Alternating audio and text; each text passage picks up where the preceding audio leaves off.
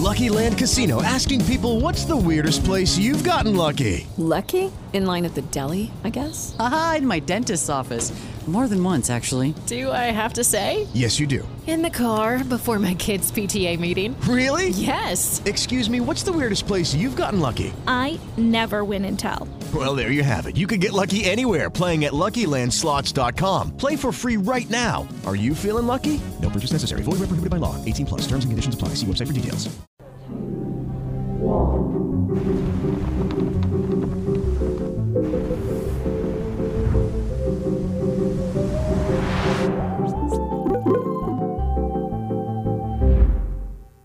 Salve, salve amigos da ciência em todo mundo. Sejam muito bem-vindos aqui mais um Ciência Sem Fim hoje ao vivo aqui nas plataformas todas aí que nós estamos aí disponíveis. Hoje vamos conversar aqui com o grande Douglas Galante, hoje um cientista de verdade, cientista brasileiro aí. Muito papo legal aí, vocês vão gostar pra caramba. Antes daqueles pequenos recadinhos aqui nossos, nossos patrocinadores, LTW, uma consultoria financeira. Então, se você tem uma grana aí, quer investir, não sabe como investir, procure o pessoal da LTW, que eles vão te ajudar muito a fazer isso. Como investir, qual é o melhor caminho para você tomar com sua grana e tudo mais. Além disso, lá no site deles, lá na LTW, eles têm tipo um curso de, de como que a gente fala? De educação financeira. Então tem vários vídeos, várias dicas lá para você. Link na descrição, QR Code está aí na tela. LTW Consulte para você aí tomar conta da sua grana da melhor forma possível. E também aqui com a gente sempre a Tribe. A Tribe, para quem não sabe, é uma escola de programação, de desenvolvimento web, programação. O pessoal fala que é a profissão do futuro, eu falo que é a profissão do presente, porque hoje sem programação você não faz nada em várias áreas, tá? Em várias áreas. E além do mais, é o seguinte também. Mesmo que você não vá usar, lembra que o Ratão teve aqui no primeiro programa? Ele, foi, ele fez programação, ele não usa, mas a programação ela abre a sua mente para várias outras maneiras ali de você trabalhar. Então, Tribe, é, tribe.com.br ciência, QR Code na tela, link na descrição. E é o seguinte: a Tribe tem um esquema totalmente diferente. Você vai pagar o curso quando você estiver trabalhando. E eles têm ali um nível de 94% de pessoas que se formam na Tribe trabalhando nos primeiros três meses. Então, vai lá, o curso, você vai ter muita aula, são muitas horas para você aprender a programar. tribe.com barra ciência, QR Code está aí, link na descrição. Então vamos lá, Douglas, boa noite, muito obrigado, cara, por ter aceitado aqui o convite. Boa noite, Sérgio, o prazer é todo meu, sempre ótimo conversar com vocês, com todo mundo. Espero que a gente se divirta aqui falando de ciência hoje. Opa, vamos sim, vamos falar de ciência sim. Eu falo que aqui uma, da, uma das ideias do, do programa aqui é a gente trazer cientista brasileiro que às vezes não é tão conhecido, mas que faz um trabalho muito bom. E assim, dentro do ramo científico ele pode até ser conhecido, mas fora, para o público em geral, ele não é muito. Então a gente vai tentar fazer esse caminho. Você já é um cara que é mais conhecido aí também do, do pessoal, né? Muita gente te conhece. Eu queria saber, até porque tem a, o que eu falo muito com o pessoal é o seguinte: às vezes falta um incentivo, né? Como que a garotada, né, vai virar cientista, né? E eu conheço um pouco da sua história, sei que você tem uma história muito legal do que, que te incentivou, né? Você queria até ser astronauta, não tem isso? É isso mesmo. Quando eu era pequeno, meu sonho era ser astronauta e eu demorei um tempo para descobrir o meu caminho aí pela vida, mas eu tive a oportunidade de participar de um acampamento de verão que a NASA tem nos Estados Unidos. Space Camp. O Space Camp. Legal.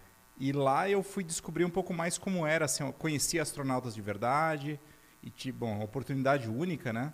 E aprendi os caminhos para ser astronauta, que você podia ir ou pelo caminho dos pilotos, para ser Isso, piloto isso, de isso. teste, afins, ou ser cientista e ser especialista de missão. Eu falei, olha, tá aí um caminho que me agrada, né? Eu sempre gostei de física, de matemática, de ciências, de entender sobre o mundo, então eu decidi naquele momento que o meu caminho era ser cientista. E com o tempo eu fui descobrindo o meu caminho, decidi pela física, que era a área que eu mais gostava na época, no, no colégio, Legal. e entrei em física na universidade. E depois fui fazer ciências moleculares, que é o curso que eu acabei me formando. Olha só, né? Que... E é legal, né? Porque isso lá, por exemplo, lá nos Estados Unidos, tem o incentivo é ali, né? Tá na, na, na, na esquina para o pessoal, Pois né? é, já começa com a criançada e você vê aquela molecada toda fazendo aquilo. É uma possibilidade real, né? E eu acho que é uma coisa que a gente tem que mostrar cada vez mais para os nossos, para nossa molecada também, que é uma possibilidade de fazer ciência. Apesar dos tempos duros que estamos vivendo aí, Exatamente. é, é uma possibilidade real fazer ciência no Brasil. Ah, e acho que a gente tem que Existe, ver né? que isso é um caminho. Inclusive a ciência espacial, né? Que a gente está começando, tom- tomando os primeiros passos agora, engatinhando ainda, mas é, você mesmo tem seus projetos aí de soltar balão, que a gente estava conversando agora há pouco. Então, soltar balão, ir para alta, pra alta atmosfera ou até para baixa órbita é uma possibilidade real. Exatamente. E você foi para Houston lá? É em Houston que você foi? É em Huntsville, no Ah, Alabama. em Huntsville, você foi em Huntsville. É porque esse Space Camp tem vai em Houston ali, eu lembro que tinha... Eu ia muito em Houston na época, eu trabalhava aí com a indústria do petróleo e tal, e sempre tinha esse Space Camp ali em, em Houston, porque em Houston é um lugar famoso de astronauta, né? Sim, com certeza. Tem muito lá. Não, isso aí é mesmo, cara. Tem uma, uma grande possibilidade. E aí você foi fazer física, então, né? Eu fui, eu entrei na em física na USP, Aí, lugarzinho E- bom, hein? divertido e tava, tava adorando física na USP. E daí coincidências da vida, né? Eu tinha uma, uma amiga que entrou em física, eu acabei, eu acabei conhecendo uma, uma pessoa, uma amiga mi- que se tornou uma grande amiga minha, que tinha entrado em física, mas tinha o objetivo de transferir para o curso de ciências moleculares. Que é um curso que existe na USP e e só na USP com essa modalidade que você tem que entrar em alguma em alguma em algum qualquer curso de graduação da USP e depois você faz uma prova de transferência interna. Interna, isso. E, e ele é um curso voltado a formar cientistas. E ela tinha entrado na universidade para esse curso. E ela me perguntou: "Olha, eu eu vou prestar essa prova, só que eu não queria ir fazer a prova sozinha. Você não quer ir fazer a prova comigo?" Olha só. Eu falei, ah, eu não estou fazendo nada mesmo, né? Vamos lá, vamos fazer a prova. Fiz a prova com ela e acabei passando. E e depois que eu passei, eu falei, por que não experimentar, né? Já que é uma coisa nova. Eu estava gostando muito da física. Já tinha me decidido seguir a carreira ali e tudo. E você ia eu seguir o que ali na física, você lembra? Que, que área que você ia tomar ali eu estava trabalhando, já estava fazendo uma iniciação científica em fractais e, Ah, e, e sistemas dinâmicos. Legal. Então, a parte de fractais, teoria do caos Sei. e toda essa parte. Então, eu estava seguindo por esse caminho. Não sei se é o que eu seguiria, mas é o caminho que eu tinha começado. Né? E, mas daí eu fui para ciências moleculares, comecei a estudar ciências moleculares, e a moleculares tem a vantagem que a gente pode estudar, a gente estuda física, química, matemática, biologia e computação. Olha aí. E Junta por, tudo, dois, né? por dois anos, que é o que a gente chama de ciclo básico. Nos dois últimos anos, você pode escolher qualquer disciplina da universidade e montar um currículo personalizado. E daí eu comecei a fazer uma iniciação científica em astrofísica nuclear, Nossa. estudando processos nucleares que acontecem em explosões de supernova. Que demais. Aí foi voltou assim, lá ó. para física. Daí voltei para física. Legal. Então- esse, esse ciências moleculares, ele não é ele não é graduação, não tem vestibular, né? Isso, né? Não tem É só esse concurso interno lá, né? É, você tem que entrar em qualquer curso da USP e depois prestar uma segunda prova de seleção Lá dentro. para ir para legal. para fazer a transferência para esse curso. Mas é uma graduação, né? Ah, Meu diploma acaba- diz acaba bacharel como- em não, ciências moleculares. Mas é que ele não tem a entrada tradicional, né? Vamos Não. dizer, né? Ah, tá. E aí você foi para astrofísica nuclear e. Foi para astrofísica nuclear, estava me preparando para fazer um doutorado em, em astrofísica nuclear mesmo, num acelerador de partículas da França. Estava aprendendo francês, já estava tudo certo. Quando eu parei, sabe aqueles momentos de inspiração? Eu falei, meu Deus, será que é isso que eu quero fazer da minha vida, né? Sempre tem os turning points que eu Então, foi falo. um turning point total. E eu decidi que não era isso, esse o caminho Caramba. que eu queria seguir. E, e eu tive, de novo, uma outra coincidência. No meu primeiro ano de graduação, eu tive a oportunidade de participar de um IAC, o Congresso Internacional de Astronáutica, Sei, que foi no famoso. Rio de Janeiro, em 2001. Certo, isso mesmo. Foi no Rio de Janeiro em 2001. E eu fui é, financiado pela Agência Espacial Brasileira, que financiou alguns, alguns é, graduandos brasileiros para participarem. E nesse congresso eu conheci um cientista chamado Antônio Lascano, que foi, foi aluno de doutorado do Stanley Miller, o químico famoso que fez aquele experimento de Miller-Urey, de origem da vida, Certo. nos Estados Unidos, em 53. E eu conheci esse pesquisador e ele deu uma palestra fantástica fazendo as conexões sobre a história da evolução do nosso universo e do nosso planeta, até o surgimento da vida e a exploração espacial. E eu vi essa conexão e é aí que eu conheci o termo astrobiologia. Eu vi essa conexão e fiquei maravilhado. Bom, guardei essa informação comigo, continuei minha, minha graduação, minha iniciação. Quando eu decidi que eu ia mudar de área, eu falei, por que não tentar seguir por essa área, né? Ó, que legal. E daí eu fui procurar mais uma. São um monte de coincidências, São, né? são. É assim, que- a vida é assim mesmo. Eu, no final da graduação, eu, como eu podia escolher discipli- qualquer disciplina da USP, eu decidi escolher a disciplina mais estranha que eu podia encontrar dentro da astronomia. E lá escolhi processos físicos nos instantes iniciais do, universo, Olha só. que é legal. uma disciplina que existe lá no IAG. Isso. E eu conheci o professor dessa disciplina, o Jorge Horvat, que, com quem eu acabei me identificando. Então, o santo bateu na hora. Ah, isso, é... isso quando acontece é bom, né? Então, o santo bateu na hora. Ele era um físico meio grosseirão. Ele é um físico de La Plata, da Argentina, né? Que tem a escola de La Plata, é meio bem é, casca grossa, né? E eu gostei muito dele, ele é super inteligente, super esforçado. Fui conversar com ele e falei, olha, eu tenho interesse em fazer, um, fazer uma pós-graduação, gostaria de fazer nessa área de astrobiologia. Você tem alguma ideia de como que eu posso seguir por esse caminho? E ele falou, olha, por acaso eu tinha uma aluna que estava começando a trabalhar em um tema parecido e acabou desistindo. Você quer dar uma olhada no projeto? Daí eu fui, dei uma olhada e falei, vamos embora, eu vou seguir. E entrei no doutorado direto Aí, com legal. o Jorge para trabalhar nessa área. E assim minha vida mudou da astrofísica nuclear, que ia ser na França, para astrobiologia aqui no No Brasil, IAG ali. no IAG, e acabou sendo a primeira tese em astrobiologia aqui do país. Ó, que legal. Isso aí é legal até para mostrar, né, essa, essa, vamos dizer, essa carreira, assim, né? Para mostrar até pro pessoal, o pessoal que estiver jovem aí assistindo a gente, né? Que, fa- que pensa assim, não, eu decidi isso aqui, vou fazer, né? Nu- nunca é assim, não né, é cara? assim. Nunca é assim, né? E não pode ter medo de mudar. É isso que é. Não tenha medo de mudar. Exatamente. E, felizmente eu tive o apoio assim da minha orientadora de iniciação científica, ela ia ser minha orientadora de doutorado. Certo. Eu tive que falar para ela, olha, eu vou mudar de área. E ela me deu o maior apoio do, do mundo, assim. Então, felizmente, eu tive apoio de É. muitas pessoas ao longo da minha vida que me ajudaram a seguir na carreira. Isso certamente faz toda a diferença. Ah, faz. Não, eu que estou dentro da universidade também, eu falo pro pessoal, cara, não tem problema, cara. você- isso aí vai mudando durante o curso. da- às vezes você começa de um jeito, aí você vê alguma outra coisa, você acha mais legal. Pois é. E às vezes a pessoa fica assim, poxa, mas eu vou mudar, gosto tanto daquilo. Muda, às vezes muda, né? muda e dá certo, né? É? Muda e dá certo. E assim vai indo. Eu só esqueci de falar um negócio antes da gente entrar aí no negócio da vida daí que nós vamos falar.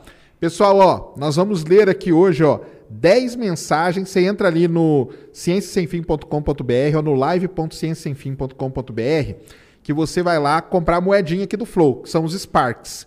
Então nós vamos ler 10 mensagens de 100 Sparks, que é 10 reais, 10 de 200, que é 20 reais, e se você quiser mandar propaganda, duas propagandas de 2.500 Sparks, que é 250 reais. Então vai mandando aí que no final a gente vai, a gente vai ler.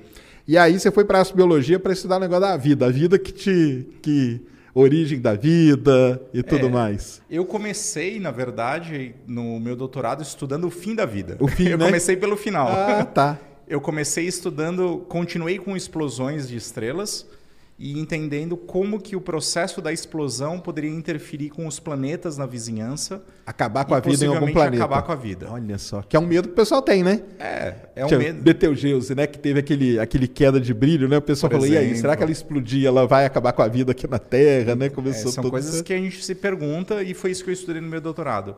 Como que explosões de estrela podem influenciar na vida e por outros, por outros temas. E aí, esse negócio da explosão, ela pode ser um regulador aí, né? De como que a vida pode existir no universo, né? É, existe até um, um conceito de zona de habitabilidade galáctica. Eu sei que Isso. você fala bastante aqui É, da vá- vamos falar disso aí dos pessoal. É. exoplanetas e afins, mas existe o conceito de zona de habitabilidade da galáxia, que diz o seguinte: se você nas regiões mais internas da galáxia, as taxas de formação estelar são mais altas. Isso. Se as taxas de formação estelar são mais altas, quer dizer que o número de estrelas massivas também é mais alto. Você pega lá a função de Salpeter, enfim, Isso. que dá a distribuição de estrelas por massa, você vai ter mais estrelas de, de alta massa. Isso quer dizer que o número de explosões estelares é mais alto. Ou seja, o centro da galáxia é um lugar que é hostil à vida. Então, quanto mais próximo você está no centro da galáxia, maior a chance de você estar num planeta que em algum momento vai ver uma supernova perto o suficiente para aquilo ser danoso para a vida. Agora, se você começa a ir muito, muito fora da galáxia, periferia, né? na periferia, as taxas de formação estelar são baixas. e você acaba tendo estrelas, primariamente estrelas menores e estrelas mais velhas. Então você não tem tanta explosão estelar, não tem uma taxa de formação estelar tão alta, você não vai ter matéria-prima para formar planetas tão grande. Isso. Então existe uma região ótima aí que não está nem muito perto, onde tem muitas explosões, nem muito, Muito longe, longe. onde você tem poucas explosões. Então as explosões, apesar de serem, poderem serem danosas, elas também são necessárias para a formação exatamente. dos planetas e formação da química da vida. Né? Porque, na verdade, é quando a supernova explode que ela espalha aquele monte de elemento, né? Ela e, produz e espalha os elementos. né? e, a, e a onda de choque dela que acaba estabilizando as nuvens também, né? Para começar a formar as estrelas, né? E tudo, né? Exatamente. Então, O processo de formação estelar é disparado por ondas de choque de supernova. isso que é legal, né? Como que a supernova, que ela é o fim da vida de um, de um objeto, né? Ela pode ser o início de um Sim. monte de outras coisas, Com né? certeza. Isso que é, que é fascinante na, na astronomia, não, esse negócio da vida. E só para o pessoal saber, a gente fala que tem a zona habitável do planeta, é onde a água fica em estado líquido na superfície, né, na distância da estrela. E aí tem a zona habitável agora da galáxia também, né? Habitabilidade de galáxia, porque tem que levar tudo isso em consideração. E o lance da vida, né? Que o pessoal adora, né? Isso aí o pessoal adora saber o negócio da vida e tudo mais, né? É, primeira coisa, qual é a definição de vida? Que esse negócio já, já pega aí, né? A negócio da vida já pega aí, né? Será que se a gente- um vírus é vida? Uma bactéria é vírus é vida, né? É, então, tem, tem a resposta covarde, que é a resposta da definição oficial de, oficial de vida da NASA, né? Que vida é todo o sistema químico, é, é todo o sistema químico autossustentado, capaz de sofrer evolução darwiniana. Que é uma definição do químico Gerald Joyce de 1994, que a NASA adotou como definição oficial aí. Ela é uma definição super geral, né? Na verdade, cabe tudo aí dentro. Então, cabe vírus, cabe bactéria, cabe agente, cabe planta, enfim. Cabe qualquer coisa aí dentro. Então, não é uma definição tão pragmática. Não é uma definição que me permite construir um equipamento que vai procurar por vida em Detectar, né? Marte. Isso. Então, quando você vai para essa questão da detectabilidade da vida, você precisa ir para modelos mais pragmáticos. Você precisa saber do que a vida é feita. Não é que a vida é um sistema químico, mas vida é um sistema químico feito de moléculas orgânicas que usa água como solvente, que usa nitrogênio, fósforo, enxofre, carbono, hidrogênio, o tal do CHOMPS, né? o famoso CHOMPS.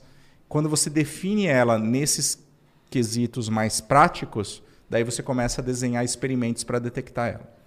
Mas você cai no problema de, de uma definição é, Restrita, talvez. restrita e muito geocêntrica de Ah, vida. é, né? né? Nossa, né? Que é, é o que a gente conhece, né? É a vida como a gente conhece. Exatamente. E é isso que a gente procura fora da Terra. Mesmo que a gente tente ser generalista, a gente procura.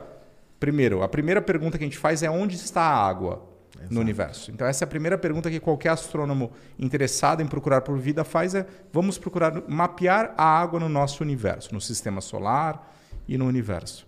Porque a gente entende que todos os seres vivos, como a gente conhece, usam água como solvente universal. Isso. E depois vamos procurar por carbono, moléculas orgânicas. Hoje existem muitos programas procurando os famosos hidrocarbonetos policíclicos aromáticos, né? os, Isso, isso os mesmo. PAHs ou. HPAs, enfim, depende se é em inglês ou português, que são repositórios de car- moléculas repositórias de carbono no nosso universo. Exatamente. é. É, então, é, então a gente procura por água, depois procura por carbono e a partir daí procura por entidades mais complexas, células e subprodutos de células, né? moléculas mesmo. DNA, RNA, proteínas, aminoácidos e afins. Não, exatamente. Isso, isso que é o que a grande. Que, que compre- Tem muita gente que critica, né? Que fala assim, não, mas aí você está procurando, e se tiver de outro jeito? Mas aí do outro jeito, como que a gente vai procurar, né? Exato. ideia, né? De alguma forma eu preciso construir um equipamento que Exato. detecte alguma coisa. Tem né? que ter um, um- um ponto de partida, né? É. Tem que ter um ponto de partida para ir, pra ir procurar essa vida toda. E aí a gente entra aí também no, no- hoje, né? O que a gente tem, né? Que durante muitos anos, durante séculos talvez, né? O pessoal queria procurar vida em Marte sempre, né? Sim. E aí depois de um tempo para cá as coisas meio que mudaram aqui, pelo menos aqui no Sistema Solar, né? Que a gente foi atrás ali mais de, das luas, né? De Encélado, Europa, tal. Porque Marte é aquele desertão seco, né? A água, não tem água líquida na superfície, pelo menos. Vai, vai ser muito difícil, né? Talvez na subsuperfície tenha água líquida. Tenha, tem aí alguns estudos que mostram que pode ter, né? Algum tipo de algum lago, igual a gente tem aqui na Antártica, né? Uhum. Coisa parecida, né? E aí, o que, que você acha desse. É, então, depende para quem você pergunta, né? Tem o time Marte, o time Europa, o Isso, time isso, Encélado, isso tem, tem cada um eu até brinco no meu preferência, canal, né? eu falo, você é time o quê? Aí o pessoal começa, não, não, mas esquece Marte, que lá é um deserto. É, então, tem, tem seus times aí. Então, é difícil dizer. Todos os lugares são interessantes. Eu espero que a gente possa explorar todos eles. Tem até as nuvens, né, de Vênus, ali o Carl Sagan, né? As nuvens de Vênus Pois e Júpiter, é, né? Que deu toda aquela história, aquele bafafá com a fosfina, Fosfina. alguns meses atrás, né? Mas Marte, a gente normalmente as pessoas entendem que Marte é mais interessante para a vida extinta, Isso. porque Marte no passado, alguns bilhões de anos atrás, teve condições de habitabilidade na superfície. Teve água líquida em abundância, teve oceanos, teve atmosfera, teve uma temperatura agradável e, portanto, teve todas as condições de abrigar a vida. E a gente imagina, e existem algumas pessoas, inclusive, que dizem é, que a vida é um imperativo cósmico. Uma- dada, dado o momento que você atinge as condições necessárias e suficientes para que a vida surja, ela vai surgir. Isso é uma visão, né? Óbvio Entendi. que não precisa, Aham, ser, claro. não precisa ser um fato, não é uma Claro. lei. É uma visão de mundo. Mas se isso é correto, talvez a vida tenha surgido em Marte e talvez com o tempo, com a perda do campo magnético do planeta, o resfriamento, a perda de água, de né? hidrogênio, de água, da atmosfera, a vida tenha se restringido no subsolo e talvez ela esteja extinta. Então, na superfície, pode ser que a gente encontre fósseis. E é isso que as sondas atualmente no planeta, Isso. a, a Percy, a O Perseverance, Perse- é, o Perseverance está lá atrás disso, né? está atrás de resquícios dessas células que podem ter vivido bilhões de anos atrás. E é alguma das coisas que a gente faz no Sirius, por exemplo, também. Né? A, gente, a gente desenvolve metodologias para procurar por esses sinais de vida muito antiga.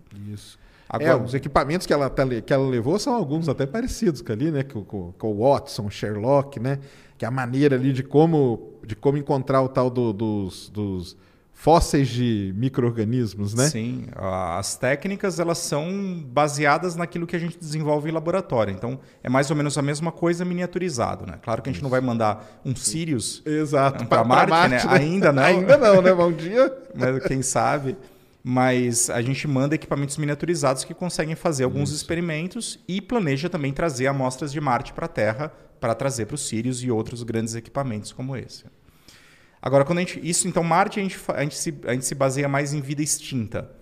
Em, em Europa, Europa, em. Célados, a gente pensa mais em vida atual, presente e, e viva, né? Exato. Realmente, metabolicamente ativa.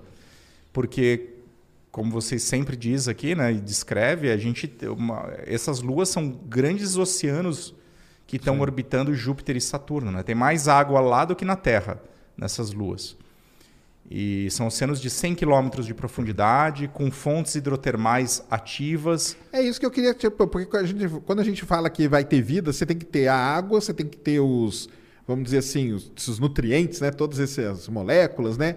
Orgânicas e tudo mais, e tem que ter uma fonte de energia também, né? Para você uma- poder, tipo, eu brinco, eu falo pessoal assim, até ver corrigir, você po- pode corrigir. Eu falo assim que é tipo um bolo, né? Você tem que ter lá a farinha, a água. Você encontrar a farinha, você encontrou um bolo? Não, você encontrou a farinha. Agora, se você tem a farinha, a água e um forno certinho, com a temperatura ideal, e você colocar aquilo lá, vai virar um bolo. E a vida acho que é mais ou menos isso, né? Você tem que ter a energia que vai cozinhar tudo isso para surgir, né? Ou não? É, Não, é isso mesmo, a analogia é perfeita. O, tem uma escola, quando a gente fala de origem da vida, tem as escolas que falam que o que veio primeiro foi a compartimentalização celular, a membrana. Beleza. Tem algumas que dizem que o que veio primeiro é o sistema informacional, DNA e o RNA. E tem algumas que dizem que veio o metabolismo, as proteínas e as enzimas. São os três constituintes básicos da célula. Mas existe uma outra escola, que inclusive é uma que eu me aproximo mais, que diz que o que veio primeiro foi o desequilíbrio químico. Ah, tá. A base da vida, todo o sistema, a lógica da nossa vida, ela depende do desequilíbrio químico e de gradientes químicos. Depende de você fazer aquelas bombas de prótons. Você lembra que joga hidrogênio para fora? E, de- e quando ele entra, ele, ele gira a ATPase, que gera ATP. Certo. A base da nossa vida depende desses desequilíbrios, que são gradientes. Gradientes químicos, gradientes de pH, gradientes de elétrons, gradientes de prótons. Então, é, o que você precisa é uma maneira de gerar esses gradientes, que é a energia. É, é uma fonte de né? energia. Isso. É uma fonte de energia. É que tem que ser uma fonte de energia capaz de gerar desequilíbrios químicos. Certo. Se você tem isso, você tem a base para a vida como a gente conhece. E aí as fontes hidrotermais seriam esse, Exato. essa- esse local, várias- né? Por isso tem, tem várias teorias de origem da vida do nosso próprio planeta que colocam o lugar da origem da vida nas, Nas fontes, fontes. hidrotermais submarinas. Isso. E aí o pessoal fala que lá em Célado, em Europa, deve ter ali na base do oceano, né? Em Célado o pessoal pa- parece que já tem meio, né, a É. ideia disso mesmo. Europa que a gente não sabe ainda direito. A gente precisa medir o conteúdo dos geysers aí para ver se tem Isso. hidrogênio molecular, enfim. Exato. E aí seria mesmo, então, aí a vida presente, né? E... E a gente está falando de vida microbiana. micro- né, Ah, isso aí, né? Isso aí nós, já- nós já vamos passar para isso aí, exatamente. Mas que é vida do mesmo jeito, né? Não- Claro. Não deixa de ser. E Titã, que o pessoal fala bastante, né? Porque ali é um que é tudo hidrocarboneto, né? É, É, o único lugar que tem líquido, né? Sim. Fora a Terra no, no- na superfície, Sim. na superfície é Titã, né? Sim. E- É, a Europa Encélado, a superfície é gelada, é é, gelada, congelada, né? Isso. E aí, Titã, dá para desenvolver vida naquele hidrocarboneto ali? Pergunta complicada. Eu já, vi, eu já vi experimentos que o pessoal tentou, né? Tentou reproduzir em laboratório alguma coisa, né? E como que. Tem alguns experimentos em bioquímica exótica que tentam usar. Porque titãs são lagos de etano e metano, líquidos, né? Isso. E e lagos, rios, oceanos, chuva, enfim. Você precisaria ter alguma molécula que forma é, polímeros nessas condições. Temperaturas baixíssimas, então, é, temperaturas criogênicas e que formem polímeros e que permitam reações químicas nessas condições. Hidrocarbonetos, como a gente conhece, outros hidrocarbonetos, então moléculas orgânicas, células, proteínas, enzimas, enfim, não funcionam nessas condições. Existem algumas propostas que nessas condições eh, polímeros de silício funcionariam. Que é a tal que o pessoal fala, a vida baseada no silício, Vida né? baseada em silício, mas isso é uma teoria por enquanto. Entendi. Existem alguns experimentos mostrando que esses polímeros se formariam e seriam reativos nessas condições, mas nada que tenha passado ao ponto de montar um sistema biológico com isso ainda. Então a gente ainda está aprendendo. Por enquanto, não parece ser possível, não é óbvio que isso vai funcionar. Mas pelo menos uma Titã, mesmo que não tenha vida, Titã é um enorme eh, laboratório Ah, de química pré-biótica Isso é que é legal. de como que as moléculas orgânicas se formaram e talvez como que a base da vida tenha surgido no nosso próprio planeta. Então, mesmo que não tenha vida, Titã é super interessante. É super interessante. Isso aí é o trabalho do astrobiólogo, é esse aí, né? É tentar ficar vendo como que a vida. Explica pra gente um pouquinho, como que a vida pode se desenvolver em outros locais, né? Que não seja aqui, né? É, e como o- encontrar também. O que o astrobiólogo faz hoje em dia é tentar, en- bom, de forma geral, é tentar entender o fenômeno da vida no universo. Beleza. A origem da vida, a evolução, a distribuição e o futuro da vida no universo, levando sempre em conta esse ambiente cósmico em que ele está inserido. E para isso não, não existe graduação em astrobiologia nem pós-graduação em astrobiologia aqui no país. Então a gente se forma em disciplinas convencionais, mas tem que manter a mente aberta para permitir fazer essas conexões, porque é um campo de pesquisa intrinsecamente interdisciplinar, né? Totalmente. Inter, multi e transdisciplinar, na verdade. Exatamente. É isso mesmo, o pessoal fica aí, né? E então, aí tem, tem- a gente tem que chamar atenção para isso, né? A gente está falando aqui da tal da vida microbiana e tudo mais, né? Embora eu até lembro quando a NASA mostrou lá que tinha. Quando falaram, né? Ó, em Célula a gente está mostrando aqui que tem a tal das, das fontes hidrotermais. Na apresentação, os caras colocaram uns camarãozinho pequenininho em volta. Foi engraçado. E o cara até falou, o cara falou, eu lembro direitinho, falou assim: opa, será que quando a gente for para lá dá pra gente comer um camarãozinho ali, né?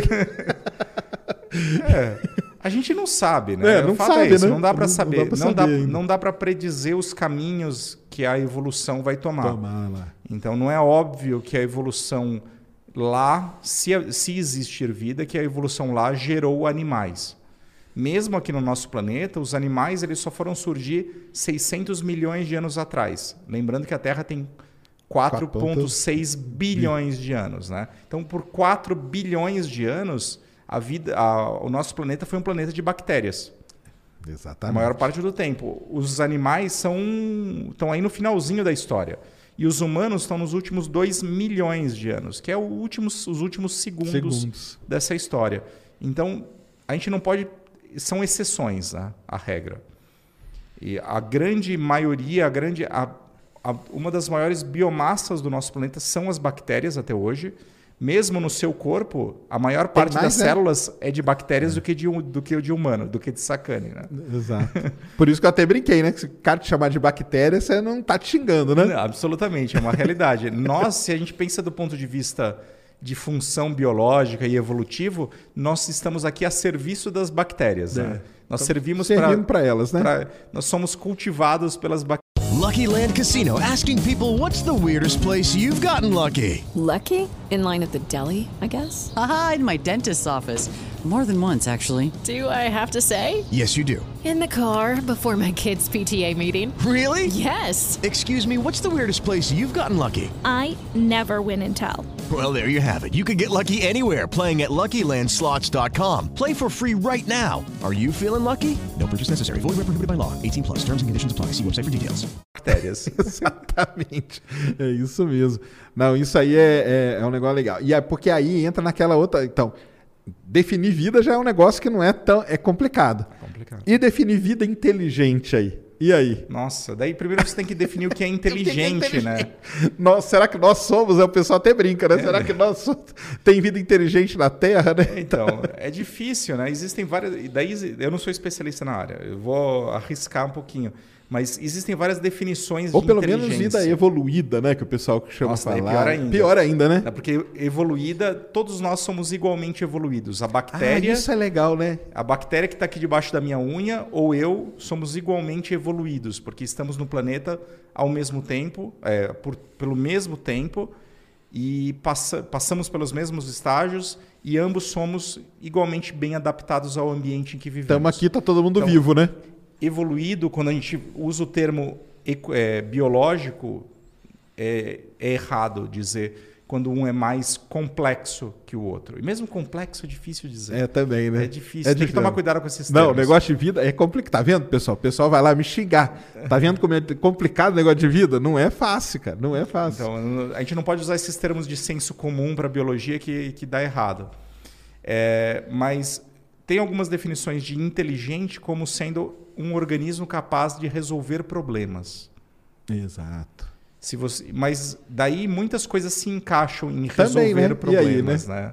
Bactéria também resolve De os, alguma pro- os probleminhas dela ali, né? Então ela, ela tem um certo nível de inteligência, uma bioquímica que permite resolver problemas de fato. Ela tem.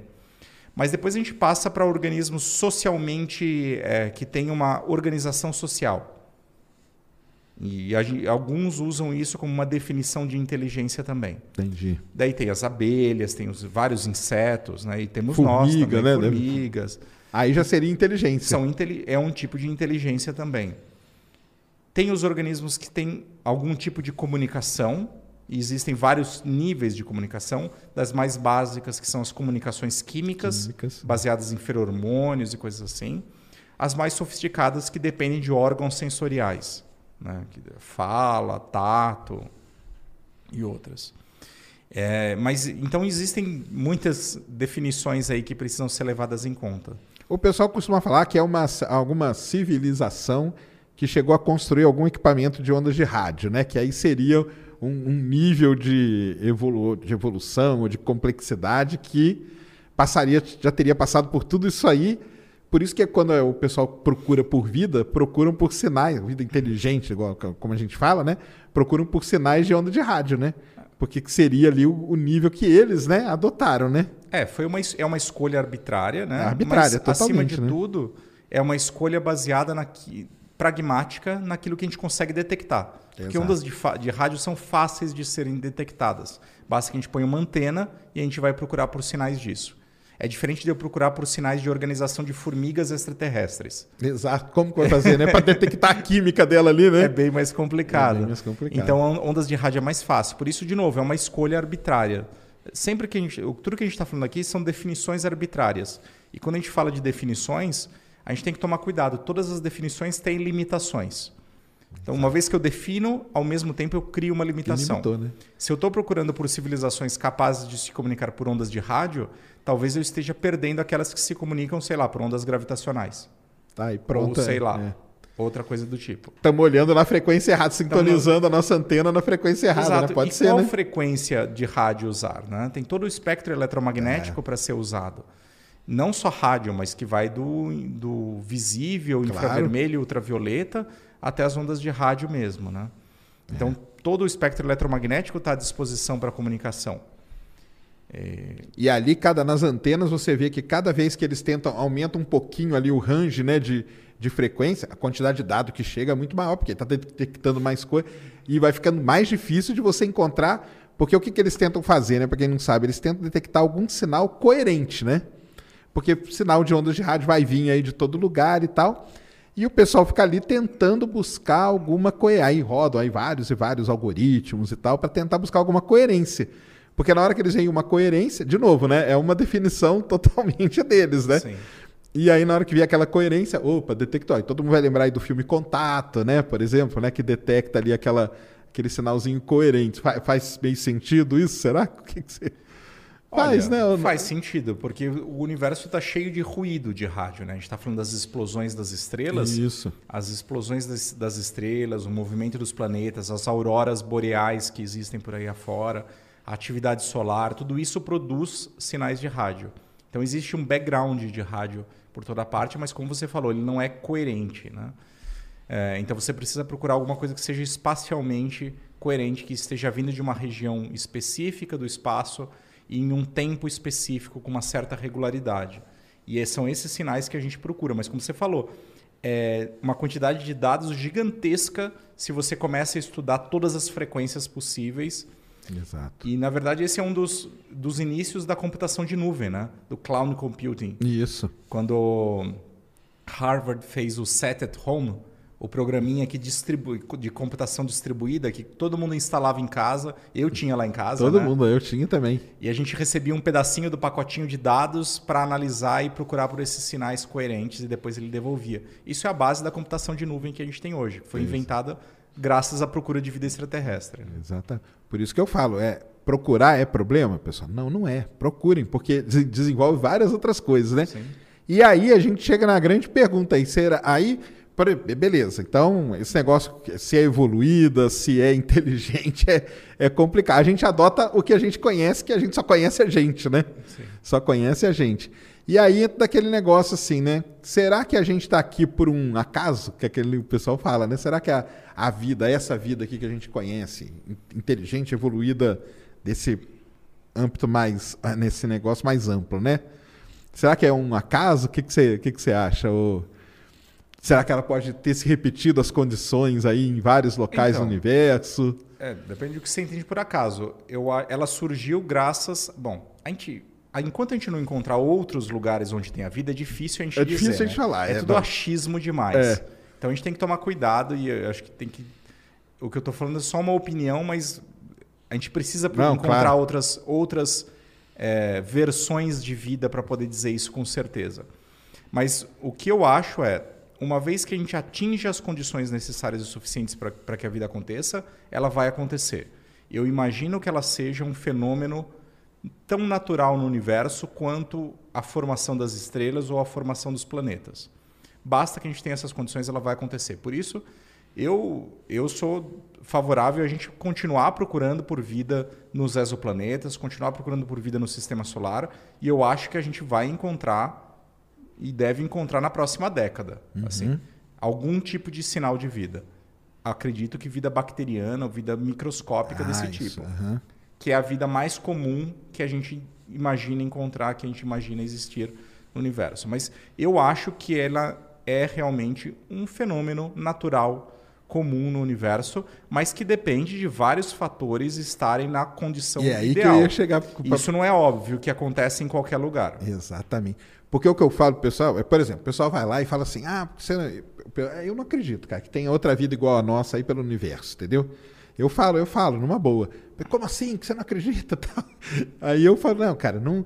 Porque eu falo o seguinte: será que a gente, até aproveitar para te dar essa dúvida aí, será que a gente conhece todas as variáveis que tiveram que estar ali num, e elas têm que estar todas equilibradas, né? Sim. Porque se tiver, eu brinco pessoal, se tivesse 2% a mais de oxigênio na nossa atmosfera, ou 2% a mais de nitrogênio, talvez não seria a gente, né?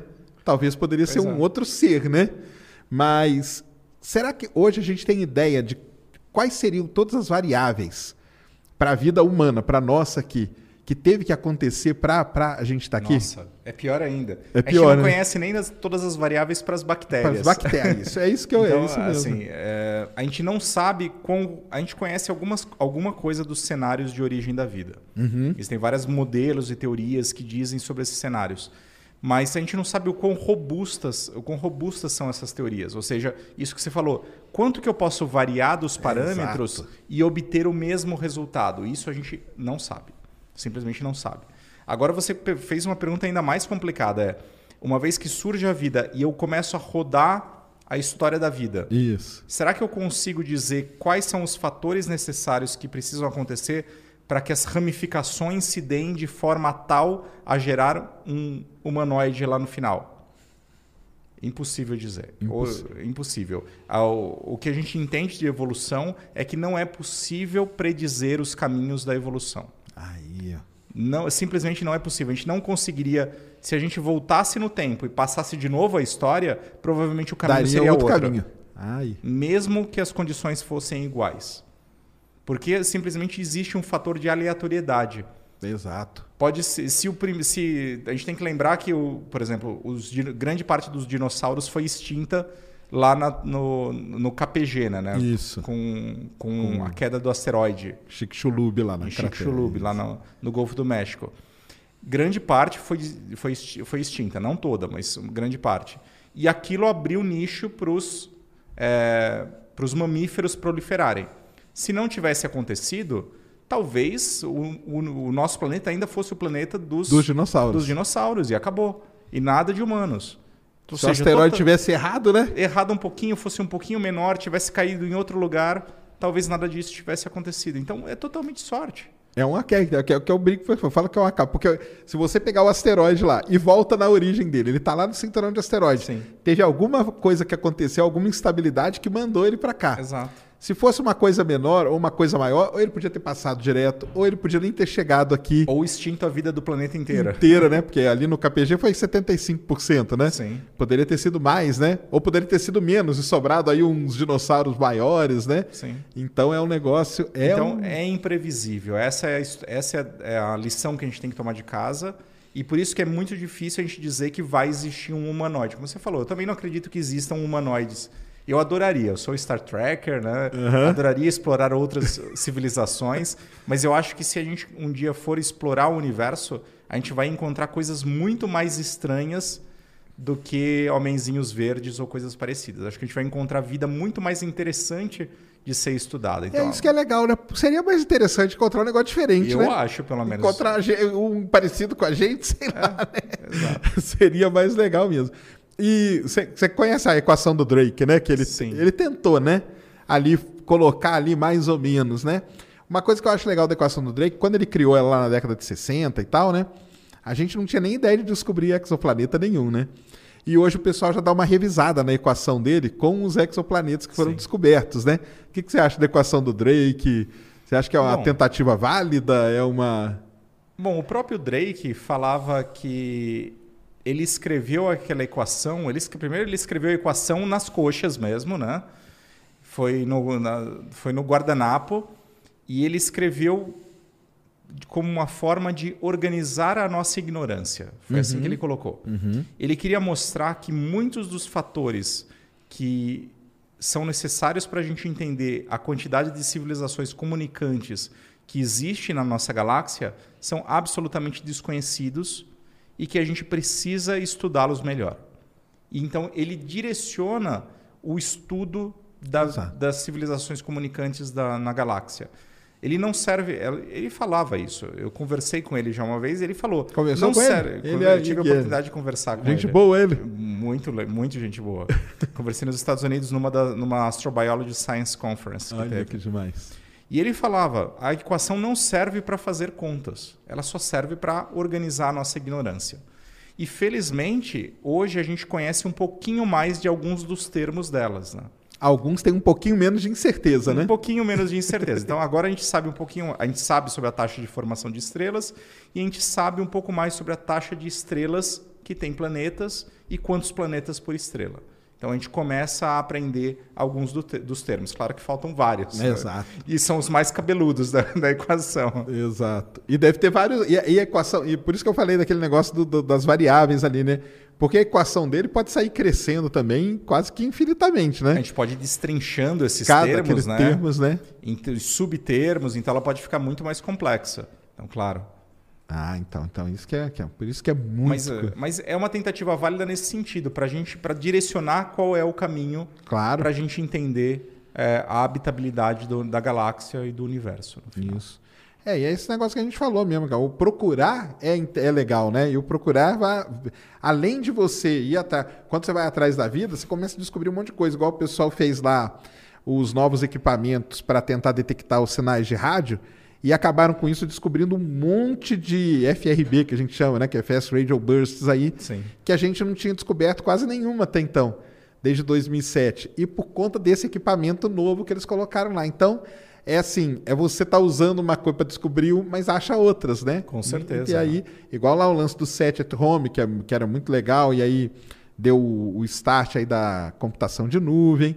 Então, o procurar é muito válido, né? E É, agora, agora, você vai achar ou não, aí já é um outro, né? já viu o filme Europa Report? Já vi. Já ia, o que, que você achou? eu falo que o filme é tão ruim que ele chega a ser bom, cara. Então, eu gostei, eu gosto de filme trash, né?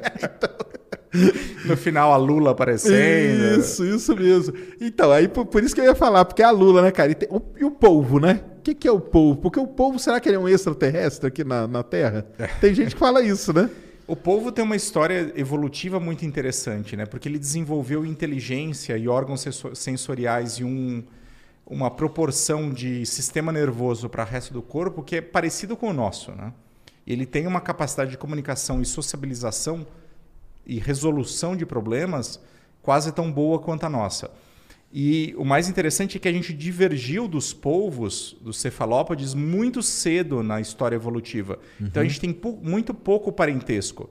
Quer dizer que a, gente- a inteligência, e não só a inteligência, a inteligência, sistema nervoso, é, o olho, foram, foram soluções que apareceram independentes em nós e nos mamíferos em geral, nos animais em geral e nos polvos. Então a gente está muito separado. Então parece que é um ser. Isso, isso é uma coisa que. Isso mostra a robustez da inteligência como solução para resolver problemas, solução biológica para resolver problemas e para garantir a sobrevivência no nosso planeta. E isso dá um alento às pessoas que procuram por vida inteligente extraterrestre, porque fala, Certo. olha, aqui na Terra surgiu duas vezes de forma independente, mas Certo. são dois tipos de inteligência bem diferentes, diferentes, né? né? mas são inteligências também. Então, eu acho que isso é interessante para quem procura por vida extraterrestre, porque realmente mostra que a inteligência pode ser uma solução comum Uhum. na, no processo evolutivo. Legal, legal demais. Ó, ah, uma coisa que a gente esqueceu, coloca aí Mulambo, pra gente o emblema, né, cara? Tem um emblema no, no programa de hoje aí, ó. Emblema daí, ó. Emblema seu aí, em homenagem a você aí, ó. Volta lá. Legal. Deixa ele voltar aí. Então você entra aí, resgata o seu emblema, tá aí, ó, em homenagem ao grande Douglas Galante aí, ó. Tá, lá, tá lá procurando vida ali, ó. no- no- Obrigado. com o mic- Adorei. Aí, ó, astrobiólogo galante, ó. Coloca lá e resgata o seu emblema aí no, em homenagem aí, ó. Muito legal mesmo, né? E aí, o pessoal aqui. É... Ah, e um, outro, e um outro bichinho também que o pessoal gosta de falar muito: os tartígrados. E aí? Os tardígrados, eles são simpáticos, São, né? São Os bonitinhos. d'água. Isso, isso Eles mesmo. são muito simpáticos. Eles são, eles são da classe dos extremófilos. Ah, isso que é isso que É a gente queria chegar a a falar. falar isso é muito bichos. legal. Os extremófilos, extremófilo é todo amigo, é todo, todo organismo amigo de- dos extremos. Ou seja, que ele, que ele é capaz de suportar ou ele precisa de condições extremas para sua sobrevivência. E quando a gente fala de extremas, é uma visão antropocêntrica da história. Tá, de novo, é né? extremo pra gente, né? Então, Exatamente. é muito quente, é muito frio, é muito seco, tem muito sal, tem muita radiação, tem muita pressão. Enfim, Ah, são extremos para os humanos. vamos dar alguns exemplos aqui na Terra que tem, né? Tem aqueles lagos, a Antártica, né? Um deles, A né? Antártica é muito frio e muito seco, como os dry valleys na Antártica, né? os, os vales secos. Deserto do Atacama, muito seco. No deserto do Atacama tem as os salares Salários. também, vários deles ali pelo, pelo Atacama, ricos em sal. É, tem as regiões muito quentes, as fontes hidrotermais do de Yellowstone, por exemplo. Os lagos, o lago alcalino, o lago Mono, O Lago Moesse é famoso. na né? Califórnia, onde foi descoberta aquela bactéria que usava arsênico Isso. em 2014. Que aí deu uma, né, um alento aí, pessoal falou, aí, ó, Deu um bafafá também, mas depois no final estava errado o seu- estudo. Tem o, o Rio Tinto na Espanha, que é um rio extremamente ácido. E vários outros lugares onde existem micro-organismos capazes de lidar com, esse- com esse ambiente extremo e viver felizes e contentes. tem algum lugar desse que não tem vida nenhuma mesmo? Zero, sim ou não? Não. Não existe nenhum lugar no nosso planeta que tem zero vida. Alguma coisa conseguiu Alguma coisa se adaptar a- àquela, àquela situação. Até em Chernobyl. Até em no- Chernobyl no tem o desastre famoso nuclear, lá, né, O famoso fungo, fungo. negro lá, que é Exatamente. capaz de sobreviver em altas doses de radiação. Radiação. Então não Olha só. existe nenhum lugar do nosso planeta que tenha água líquida que não tem vida. Mesmo na estratosfera, 30 quilômetros, estava falando do balão, Isso. existem bactérias ativas, metabolicamente ativas. Ali na, na estratosfera. ali na estratosfera. Ah, legal. Então, mesmo nessas condições. Então, tem água líquida de alguma forma, você vai encontrar vida. E é por isso que eu acho que veio esse lance de vamos procurar água, né? Porque então aqui na Terra a gente tem vários exemplos de ambientes extremos, Sim. só que tem a água, qual- o, o, o ser ali, né? A Dá um bactéria, que jeito- for, dá um jeito de se adaptar Dá um naquela situação, né? Exato. E- E, os e tardígrados sobreviver. são um tipo de extremófilo. Só que os tardígrados eles são já animais. Então é, uma, ele é um, é um dos poucos animais que tem essas características de extremófilo. E ele tem essas características em especial porque quando você tira a água dele, ele entra num estado de hibernação. Certo. E nesse estado de hibernação, ele é extremamente resistente. Então, nesse estado, esses tardígrados já foram levados para o espaço, já foram bombardeados com radiação, enfim, já foram cozidos e torturados de todas as formas. Coitadinho, né? Eles são pequenos. Eles são, eles são, mas eles são pequenos. Eles têm menos de um milímetro de tamanho. E são cosmopolitas. Eles vivem na cidade aqui. Se você pegar a sujeira da sua calha, por exemplo, e vai ter uns musguinhos ali, se colocar no microscópio você vai ver uns tardígrados Ah, andando é, ali no é. meio. É muito fácil de encontrar. Tem um pouquinho de água você encontra no geral. Então, eles são alguns dos poucos animais que têm essa característica de extremófilo. E por isso foram extremamente estudados também. Missão, né? Teve até aquela missão lá que foi que Israel mandou para a Lua, que não deu certo, né? Bereshit. A Bereshit. E, e os tardígrados estão lá, né? Os tardígrados estão na Lua. Estão lá. E Será prov- que- e aí, como será que eles estão, hein? Provavelmente viáveis. Alguns estudos na Estação Espacial Internacional deixaram esses tardígrados mais de ano expostos Ali para fora. para fora e sobreviveram. Então, eu não duvido que esses tardígrados estejam viáveis ainda na superfície da Lua. Então, quem sabe? Seria legal um dia voltar lá e tentar encontrar Tem. esses tardígrados. e ver se Porque sabe vivos. aonde que ela caiu. Ela Exato. sa- já tem a imagem de onde que ela caiu. Exato. Voltar lá e pegar e Isso resgatar seria, isso aí. isso seria um estudo legal. Isso seria um baita estudo, né? É. Já pensou se eles sobreviveram ali? E aí o medo de chegar lá e ter um negócio não, né? Não. As condições que existem. é, Isso é uma questão que é importante, né? É, todas as sondas que são enviadas para a Lua, não, coitada, porque ela está fora, mas Ah. para Marte e além, elas passam por um protocolo de proteção Exato. planetária muito rigoroso, que é, que é instituído pelo COSPAR, né? E tem, um, tem níveis, né? Tem vários Tem níveis, níveis. né? Depende do lugar, ele é mais restrito ou não. A Lua é dos menores níveis, porque ela já está muito suja, né? Já foi contaminada pelos Exato. humanos ao longo da, explora... da durante a corrida espacial. né? O Perseverance parece que é um dos mais altos aí, né? Porque ele ia num lugar muito crítico ali, Ele né? é dos mais altos, mas mesmo o Perseverance, por exemplo, ele, não tem autorização para chegar próximo de água líquida. Exato. Ele não pode, porque ele não tem o nível suficiente para isso. isso. Então vai ser futuros experimentos que vão chegar em água líquida. Então a gente sempre se preocupa quando a gente manda uma sonda de evitar ao máximo contaminações desse tipo, né, para não acontecer o que aconteceu com a Lua e garantir que os ambientes fiquem ali pristinos e intocados, né, para a gente estudar a vida neles. E nesse lance aí de, de, de você protocolo de limpeza, tem o famoso caso da Viking, né? Que o pessoal fala, né, que pode ter descoberto lá em Marte o negócio, né, da Existe uma discussão se, aquele, se aqueles sinais poderiam É. ser contaminação. Né? Isso, exatamente. Existe essa discussão. Porque Ainda- não tinham aqui, na época não tinha um protocolo tão, né, tão rígido, né, assim, né? E pode ter ido alguma coisa, né? Sim, isso, isso é um fato. Mas mesmo hoje, na Curiosity, a estimativa que eu lembro de cabeça é que na Curiosity, que foi a sonda anterior que pousou em 2012, devem ter voado cerca de 500 mil esporos de bactérias viáveis na sonda. Caramba. Então, mesmo com todos os protocolos, vai uma quantidade considerável. Isso é pouco, na verdade. Aqui na minha Coca-Cola, é, eu tenho mais de. Em cada mililitro de Coca-Cola, eu tenho da ordem de um milhão de, de bactérias vivendo. É Então, o a que você que falou, né, cara? O mundo é da bactéria, O né? mundo das A bactérias. gente tá aqui só de, de negócio. E é por isso até porque o pessoal, por exemplo, né, quando a Cassini estava lá explorando Saturno, jogaram ela em Saturno, né? Porque Exato. se ela bate num encéfalo da vida, ela não tinha, né, protocolo tão rígido também e poderia contaminar, né? É, Eles decidiram terminar a vida dela mais cedo, jogando ela contra Saturno para evitar de cair de uma- em alguma das luas. Né? E a Juno, que está lá em Júpiter também, né? Eles, eles...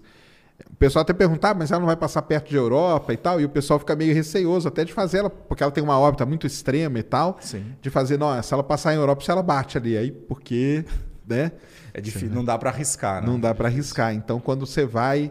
E é isso, né? Então, quer dizer, o protocolo mais rígido é quando for encostar na água, né? Exato. Esse é o que vai. É, de novo, por causa do, con- do conceito da vida como a gente conhece. A vida precisa de Exatamente. água. Não, é isso mesmo.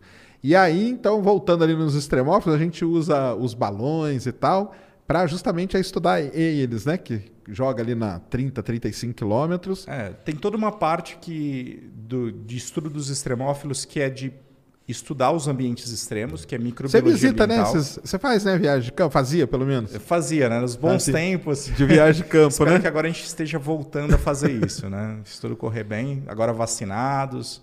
A Você, teve, você chegou até onde? No, no Mon, nesses lá nos lagos? Eu, eu já fui para Antártica, já fui para Atacama, já fui para os Andes e já fui em vários lugares aqui no Brasil também. Legal. Já tive a oportunidade de ir em vários lugares. E a gente recebe coletas de, de colegas que vão para outros lugares, que mergulham aqui nas, no, na, na, encosta, na costa brasileira. Certo. Ah, para pegar os extremófilos lá profundos lá? Sim. Ah, A, gente tem, a gente tem trabalhos com o pessoal do, do submarino Shinkai, Sei, do Japão. sei. Uhum. Eles estiveram no Brasil alguns anos atrás e a gente, o nosso grupo fez coletas Ah, que legal. mergulhando. A, E tem lá, os bichinhos estão lá. tem, tem. Tem. Ah, tá. Não, legal. O problema é cultivar esses organismos, né? Porque eles estão Você acostumados tirou eles a- daquela situação, né? eles estão acostumados a alta pressão. Então você Entendi. tira de alta pressão, eles normalmente perdem a viabilidade. Em outras palavras, eles morrem. Morrem. né? Entendi. Então é complicado. Existe toda uma tecnologia para manter eles em alta pressão e fazer o cultivo em alta pressão, que aqui no Brasil a gente ainda não tem. Ah, Então a gente tá. ainda ainda está engatinhando nisso. Ah, legal. E aí, voltando lá do, do- do- da, da atmosfera, que a gente ia falar, então você joga os bichinhos lá para estudar mesmo, Ah, porque é é. o sistema, né? É, porque um- uma da parte é você ir nos ambientes extremos, fazer a coleta desses micro-organismos, estudar a diversidade que existe. Mas uma vez que você tem os organismos extremos, uma das coisas que a gente quer fazer é entender se eles poderiam sobreviver em ambiente espacial. E para isso a gente usa simulações. A gente faz simulações em laboratório, usando lâmpadas especiais que simulam o Sol, usando o síncrotron como forma de bombardear simulando estrelas, ou levando para balões estratosféricos a 30, 35 quilômetros de altitude, onde as condições são muito parecidas com Marte. Isso. A pressão, a temperatura, a radiação, é quase como se você estivesse na superfície de Marte. Então a gente tem aqui no planeta uma condição de simulação marciana. E aí daria para entender se lá em Marte, né? O que poderia acontecer, se eles poderiam se sobreviver. organismos como esse, com esse tipo de metabolismo, poderiam sobreviver, se reproduzir, quais sinais que eles deixariam, enfim. Tá, isso aí serve para calibrar os equipamentos depois, né? Para você Exatamente. fazer, para detectar aquele tipo É. de. Isso ajuda a gente a definir quais bioassinaturas os Isso, equipamentos isso é que é legal da procurar. gente falar, né? Porque quando a gente vai atrás, a gente vai atrás das bioassinaturas, né? Isso. Que seria o quê? Algum tipo de. Vamos explicar pro pessoal, que é. Bioassinatura é qualquer tipo de sinal detectável de vida. Qualquer tipo. Então, elas podem ser moleculares, então pode ser proteínas, DNA, RNA, lipídios, parte da membrana. Podem ser morfológicas, então elas podem ser a estrutura do microorganismo, se é esferoidal, se é um Certo. bastonete, se é um filamento, se é coisa do tipo. Podem ser isotópicas, porque a vida, como a gente conhece, ela prefere alguns tipos de isótopos de carbono.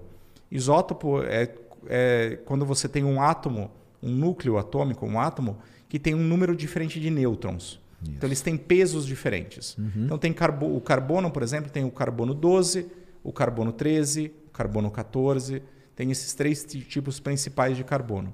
E a vida, quando ela usa o carbono no seu metabolismo, ela é preguiçosa. As enzimas são preguiçosas. Elas têm a tendência a usar o carbono mais leve. Então, quando a vida atua, ela se alimenta, ela respira, ela usa carbono de alguma forma, ela tem a tendência a acumular carbono 12 Certo. e você tem um empobrecimento de carbono 13. Então você tem um desbalanceio. Você tem mais carbono 12 e menos carbono 13. Isso é uma assinatura típica de vida. Certo. Essas são é, as assinaturas. Isso é, aí a gente detectaria onde? Por exemplo, na atmosfera de um planeta? Pode ser na atmosfera, por exemplo, uma pergunta que existe é se o metano em Marte Isso, é de origem chegar- biológica ou não. E aí? Uma das maneiras seria fazer isótopos de carbono desse metano, para procurar por, uma, por um fracionamento isotópico que levasse a essa mudança. Mary redeemed a $50,000 cash prize playing Chumba Casino this year. I was only playing for fun, so winning this was a dream come true. Chumba Casino is America's number one social casino experience. It's serious fun. With over 80 casino style games to choose from, you too could win life changing amounts of cash. Be like Mary. Log on to chumbacasino.com and give them a whirl. That's chumbacasino.com. No purchase necessary, void or prohibited by law. 18 plus. Terms and conditions apply. See website for details. The voice in the preceding commercial was not the actual voice of a winner. levasse a essa dis- Entendi. distinção. Mas aí teria que achar onde que ele está sendo produzido, né? Teria que ser. Não precisa, porque ele está na atmosfera, né? Então basta que eu colete Ah, tá, o metano na lá, né? atmosfera em quantidade suficiente para fazer esse tipo de estudo. É que ele Isso é tá sendo pouquinho feito. e é sazonal também, né? Que é pouco, é sazonal, acontece primariamente no Equador e acontece primariamente no verão. né? No verão, é. Tem toda uma, uma coisa muito Então, o específica ideal pra seria ele, né? estar próximo da região de emissão no momento que ele é que ele emitido. estava emitindo. Isso, é, É, isso aí, esse para o poder ideal. coletar ele lá. Ah, tá. E é isso que o pessoal está tentando aí com esses novos telescópios, aí, é buscar essas bioassinaturas na atmosfera, né? Exato. Você- São assinaturas químicas na atmosfera de exoplanetas. Qual que seriam os melhores, assim, indicativos? De novo, o exemplo da vida aqui na Terra. Se hoje a gente está respirando, Aham. é graças às cianobactérias que 2 bilhões de anos atrás produziram esse oxigênio, Oxigênio e estão produzindo até hoje para a gente. Então, o oxigênio na atmosfera é uma bioassinatura, em especial quando a gente encontra junto com ele metano. Ah, Então, mas aí que Terra- tá, se a gente encontra o oxigênio, te- tem, alguma ambiguidade na interpretação? Tem. né? Aí que Tem. começa, né? Esse que é o problema. Nada é tão simples assim. Nada é, né? Isso. Só ter oxigênio não basta, né? Aham. Porque existem processos abióticos, Isso. ou seja, processos não dependentes da vida, que são capazes de gerar oxigênio também. Então pode ter um falso positivo. Mas aí, se você cuidado. for atrás dessas combinações, você começa a É. cercar melhor. É Isso isso? começa a cercar melhor. Em especial, existe essa proposta que foi proposta feita pelo próprio Sagan, para variar, né? Quase todas essas boas ideias Uhum. É, são do de- vem dele, né? Vem dele. de que se você encontrar metano junto com oxigênio, a chance daquele ser um processo biológico é maior. Entendi. Entendi. É, isso mesmo, né? E a, e a, e a- a fosfina lá em Vênus? O que, que você achou daqui? A fosfinas teria sido uma história super legal se fosse verdade. né? Exato, né, cara? Foi um, um problemaço aquele negócio da fosfina, né? Ainda está em discussão, né? mas parece que teve problemas aí na detecção de fosfina, né? no, no- no processo de, de identificação espectroscópica da fosfina. Mas se, se for encontrada, ela é um problema científico muito interessante, porque a gente teria que desvendar a origem dela. Porque que tá- ela é o quê? Ela é um- é algum processo biológico. Aqui na Terra, ela só é gerada por processos biológicos que acontecem Ou por indústria, né? anaer- anaero- a- anaeróbico ou pela indústria. Ou seja, é vida, vida mesmo, né? de Não algum tem- tipo. Então, a gente não conhece nenhum processo, nenhuma reação fotoquímica ou abiótica ou geológica que gere fosfina em quantidades apreciáveis como as que foram detectadas lá. Então, Exatamente. isso, isso ou quer dizer que existiria vida em Vênus ou que está acontecendo algum processo Que a gente não que a gente conhece. O que também seria legal de, de entender. Dos dois jeitos, né? Seria É. legal, né? Dos dois jeitos. Mas primeiro a gente precisa ter certeza que se existe fosfina ou não. Então, vários outros estudos estão tentando eh, detectar novamente e confirmar a existência de fosfina. ali. É, o próprio grupo lá, né? Depois voltou e começou a detectar mais, mais sinais, né? Porque foi até por, por radiotelescópio, né? Que eles fizeram e tudo para usar o ALMA aí, né? No, do ESO e tal. Mas meio que eles erraram na hora de ajustar, né? Os, os polinômios ali, né? E aí o pessoal caiu matando em cima deles, né? É que é complicado, né? Complicado É, demais. o né? sinal é um sinal muito pequeno por trás, por baixo de um ruído, Ruído muito, muito grande, grande, que eles tentaram tirar e aquilo produziu falsos positivos. Né? Então, é Exato, complicado. foi, foi complicado. Mas deu o que falar, né? Deu o que falar. Por um bom tempo Por aí um a gente bom- só falou sobre, Sobre a isso. fosfina, né? Porque realmente seria uma baita de uma descoberta, né? Seria, com Seria certeza. baita de É, e, mais, e a fosfina ela é proposta como uma bioassinatura em, em exoplanetas anóxicos. Então, um exoplanetas que não tem oxigênio, Uhum. talvez a bioassinatura para ser procurada é fosfina. Fosfina. Isso, isso foi proposto já, né? Entendi. E quando a gente encontrou em Vênus, isso caiu, casou perfeitamente. Falou, olha só, a gente tem um exemplo Achamos, aqui né? no nosso sistema solar. É, não. Mas ela continua sendo uma- um alvo de estudo para outros planetas. Então não é que fosfina caiu por terra, ainda é interessante. né? Ah, não, encontrar, né? Sim. Então, pessoal. E aí o. E também tem um problema, né? Os, os equipamentos precisam ser, né? Porque lá em 78 o pessoal parece que tinha detectado um pouquinho também, com uma sonda, né? Que entrou ali na, Sim. pela atmosfera de Vênus e tal. E aí nós vamos ter as missões agora na, na década de 2030, né? Vamos ver se eles. Pois é. Aí vamos ver. Nada como ir para Vênus de fato. Nada né? como ir para Vênus. né? Tanto que as missões. Isso aí foi um negócio interessante, né? Porque elas estavam meio que disputando qual missão que ia ser. Tava uma para Io, né? Que é legal pra caramba também estudar os vulcões, né? Sim. Que é um negócio sensacional. Mas aí veio esse negócio e aprovaram as duas para Vênus, né? Agora o lance é, né? Os caras vão ter que fazer. Porque meio os equipamentos ali já estavam meio que aprovados, né? Agora tem que mudar, né? Tem que mudar. Se você quiser agora- detectar fosfina, né? Vai ter que. Exato. E a- fica a pergunta: será que não vale a pena de- desenvolver equipamentos específicos para procurar por sinais de vida mais diretos ainda? Né? Uhum. Procurar por bioassinaturas reais, por, por- por moléculas orgânicas, enfim. Aí Então, essa eu acho que bioassinatura real seria o quê, por exemplo? A procurar por moléculas orgânicas e moléculas biológicas de fato. Entendi. É procurar por células. É Procurar, procurar vida mesmo. Procurar vida vida, de vida, fato. vida, né? É. Ah, tá. Legal. Como o Craig Venter no passado quis mandar para Marte um sequenciador, né? Sequenciador genético.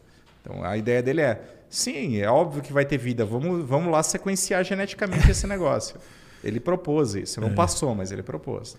Porque Marte é engraçado, né? Porque durante muitos séculos, né? Pensava que tinha vida, era árvore, né? O pessoal olhava daqui. Até quando passou a primeira sonda, falou: não, cara, não tem nada de árvore aqui, mas o pessoal tinha toda essa, É. essa visão, né? E você acha que o Percy lá vai encontrar alguma coisa? Qual que é a sua esperança ali? Olha, ele tem os equipamentos necessários para isso. Tem, então né? eu acho que a chance dele encontrar algum sinal de morfológico ou químico de, de Ele vai atrás é da muito grande. morfologia, né? Ele vai atrás da morfologia e da, e da Da química, da também, química também, né? O Sherlock está lá para ir atrás da química. Da química, isso. Das moléculas orgânicas mesmo. E aí, quando ele encostar ali. E aí, qual que seria. Isso é uma pergunta que muita gente faz. O que, que ia mudar? Você acha que muda alguma coisa? Na hora que a gente descobrir vida e. Vamos supor que o Percy bate ali e fala, cara, ó, tá aqui, ó. Marte teve vida já. Tá aqui comprovado. Você acha que isso mudaria Olha, eu espero que pelo menos eu ganhe mais dinheiro para fazer minhas Ah, pesquisas. vai, né? Vai. Eu, eu brinco, o pessoal brinca e fala assim: não, a NASA tem grana infinita e tal. Eu falo, cara, ela vai ter o dia que ela descobrir um, um ossinho ali em Marte, um robozinho levantar, aí foi, né? É. Pelo menos por um tempo, certamente vai fazer uma grande diferença. Eu acho que eu acho que vai ter essas mudanças de paradigma. Eu acho que a gente vai querer, com certeza, vai incentivar muito mais a gente ir para Marte. Com Então, os certeza. programas Artemis que hoje estão para a Lua. Você acha que eles e tem mudam? um futuro de, e tem uma proposta futura de ir para Marte. Eu acho que a gente vai ganhar um impulso muito grande de ir para Marte diretamente. SpaceX já está a caminho, né? Então, Exato. Mas eu acho que a gente vai ter muito mais incentivo para isso. Então acho que a gente realmente vai querer ir para Marte, acho que a gente vai querer perfurar Marte, a gente vai querer estudar em mais detalhe isso. Então acho que vai ter um boom, a gente vai ter uma corrida espacial para Marte. Exato. Acho que isso vai acontecer. Filosoficamente, eu espero que exista uma mudança, porque responderia pelo menos uma parte da pergunta se estamos sozinhos no universo, né? Com certeza. Que seja uma bactéria já é uma coisa, já, Já- é um já é um muito, né? Dependendo do que Porque você- do lado vê, já é se muita coisa, uma- né? É aquela história, se existe uma bactéria em Marte, que é um deserto seco e gelado e, e frio há bilhões de anos, o universo deve estar pululando de vida. Então, a gente tem que, a gente tem a obrigação moral de ir estudar essas outras vidas. Pelo menos eu entendo isso, né? Dessa forma. Porque vai ter lugares muito melhores, vamos dizer, para as bactérias, né? Estarem lá, né? E a gente e, e eu como cientista quero entender como é essa vida. Eu espero que seja um DNA, um RNA, uma proteína totalmente diferente do que a gente conhece. Eu espero que seja, porque isso vai abrir toda uma nova ciência que pode ser feita. Exatamente. Então, eu espero que seja um renascimento da ciência e que aconteça no mundo, de fato, e uma nova visão de cosmos e do nosso lugar nele. Ah, vai dar, né? Isso é uma visão legal sua, né? Porque muita gente fala assim, não, a gente que- queria encontrar um negócio igual, né? Não, vamos encontrar um negócio diferente, né, cara? Eu acho muito mais É legal. muito né? mais legal, né? Do que encontrar um negócio igual, igual nós já temos gente. Aqui tem um monte aí pra você pra estudar, né? Encontrar algo diferente. É, Pode ser que seja igual, porque existe muito intercâmbio de, de material entre Terra e Marte e a possibilidade de ter acontecido a pan- tal da panspermia, Isso. que é a transmissão de vida através do espaço, não é impossível, né? De ter um, um asteroide ter batido em Marte, ter trazido vida para a Terra, isso ter acontecido. Então, pode ser que a bactéria que exista em Marte seja um antepassado da, De alguma da vida daqui. na Terra. Ah, pode sim. ser. E isso seria super legal de da gente entender também, né? Ah, com certeza. Não, com certeza. Seria todo um Já pensou caminho. em encontrar. A gente, a gente consegue sequenciar ele, consegue colocar na árvore da vida e falar: olha, esse cara aqui. Foi nesse tá momento raiz aqui, né? Da nossa árvore, da nossa árvore filogenética. Já pensou? Seria fantástico. Isso aí ia mudar coisa pra caramba. é a árvore mesmo. da vida cósmica. Exato. Seria exato. Ia mudar coisa pra caramba, cara. É um negócio sensacional. Não, esse negócio de vida é um negócio. E, porque é, é difícil definir, né? Todos os tipos, é difícil tudo. E o pessoal fica maluco, né, cara? Será que vai ter? Será que não vai ter? O que, que vai acontecer? E principalmente é isso, né? Que, como que vai mudar a cabeça da humanidade? O dia que falar, cara, tá aqui, ó. Teve vida aqui. Ou imagina se alguma sonda fala, não, Marte teve. Agora, ó, Encélado tá lá, ó. Tem uns bichinhos lá no oceano, eles estão ali. Então. Aí é, né? Sim. É um negócio assim, impressionante. E falando de você um pouquinho do. que a gente estava até conversando antes, né? Você participa de uma missão da, da- do Brasil, né? Que quer ir para a Lua ainda, né? A gente Esse como- que é o plano. Esse é o plano, né? Esse é o plano. Vamos É falar um missão- pouquinho da Garateia, né? É a missão Garateia. Surgiu alguns anos atrás, né? Idealizado pelo Lucas Fonseca. Isso, grande Lucas, cara. O dia que ele vier pro Brasil, eu vou trazer ele aqui para bater um papo. Ele tá, ele tá nos Estados Unidos Ele ainda, está né? nos Estados Unidos, mas eu fiquei sabendo que dia 15 de setembro ele Aí, desembarca no Brasil. Então, Lucas, vou atrás de você, hein, cara, pra você vir aqui pra gente bater um papo. O Lucas é demais, cara. É você, o Lucas, é o Salvador também, né? Salvador, na parte Também vou trazer o. Salvador aqui, isso.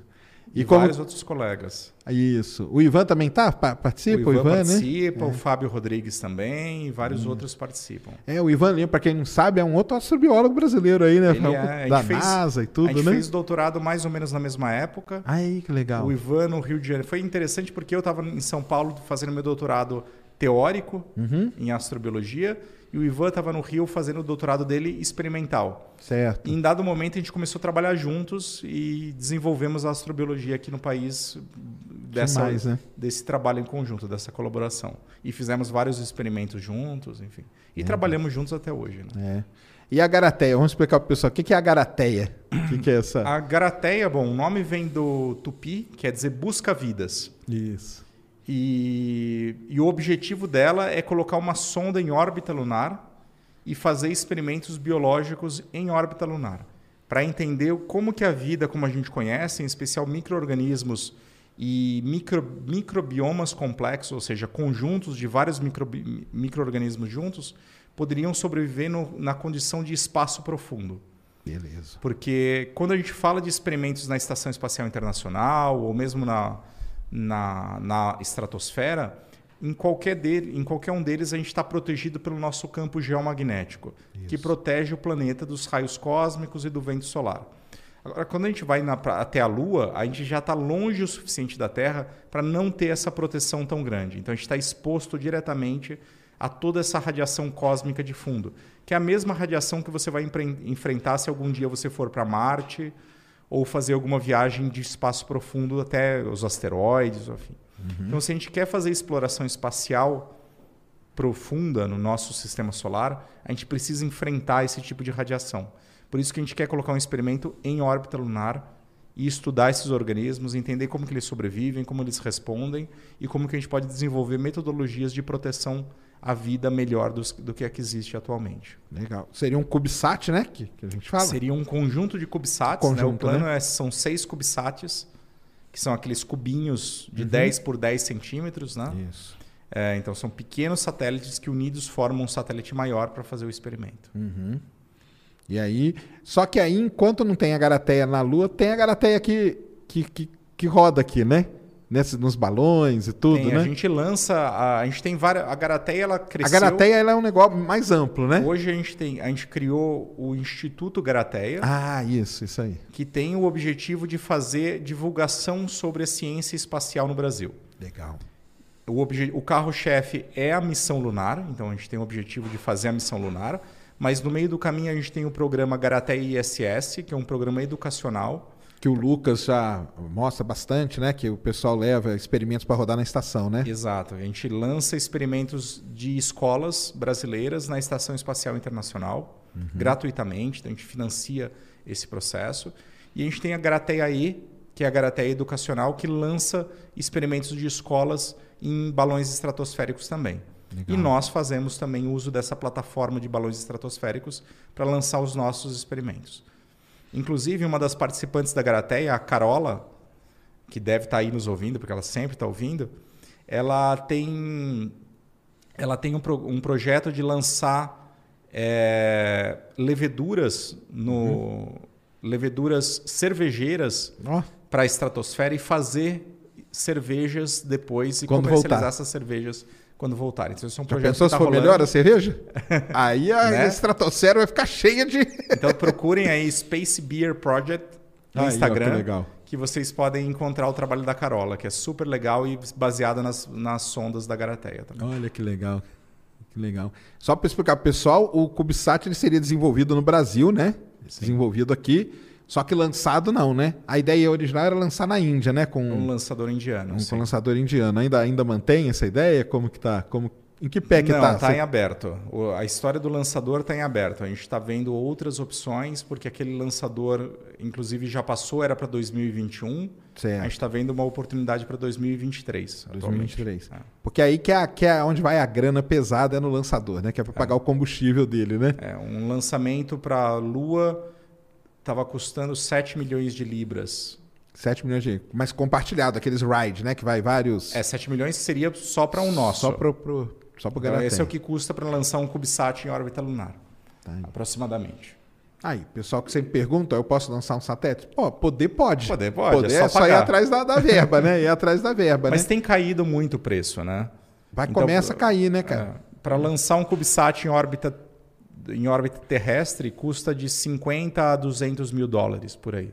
Então ah, já não é tão caro. Não é. É o preço de um, de um bilhete de turismo espacial, né? é. né? Mais ou menos. Não, isso você colocar num projeto com financiamento e tal, não, não, não é uma é grana impossível. impossível. Não é uma grana impossível, não é né? É impossível. O da Lua aí começa a ficar um pouco mais pesado, é mais né? caro. Ainda é mais caro, mas os, os Estados Unidos estão tá, tentando baixar esse preço. Tentando baixar. Ah. E aí vocês buscam uma parceria de empresas e tudo? Como a gente, que é? A gente procura. É a ideia é que seja um projeto principalmente financiado por empresas privadas. Empresas privadas. Então a gente está correndo atrás de patrocínios para levantar essa grana, principalmente a grana do, do, do combustível, né? Uhum. Do lançamento, mas também a gente precisa fazer toda a parte do desenvolvimento do desenvolvimento. É. E o CubeSat seria desenvolvido aonde aqui no Brasil? Seria uma parceria de universidades? A gente tem uma parceria muito grande com o INPE e com o ITA. Ah, ali com o pessoal é, do INPE. Que é o pessoal né? que, tem, que tem conhecimento e know-how claro, para fazer isso. Né? Claro. Né? Eles já desenvolveram vários satélites, enfim. Ah, legal. Nós vamos torcer, né? Então a ideia aqui Sim. é dois. Talvez entre aí nessa. Porque vai ter muito lançamento para a Lua, né? Para apoiar o Artemis ali, né?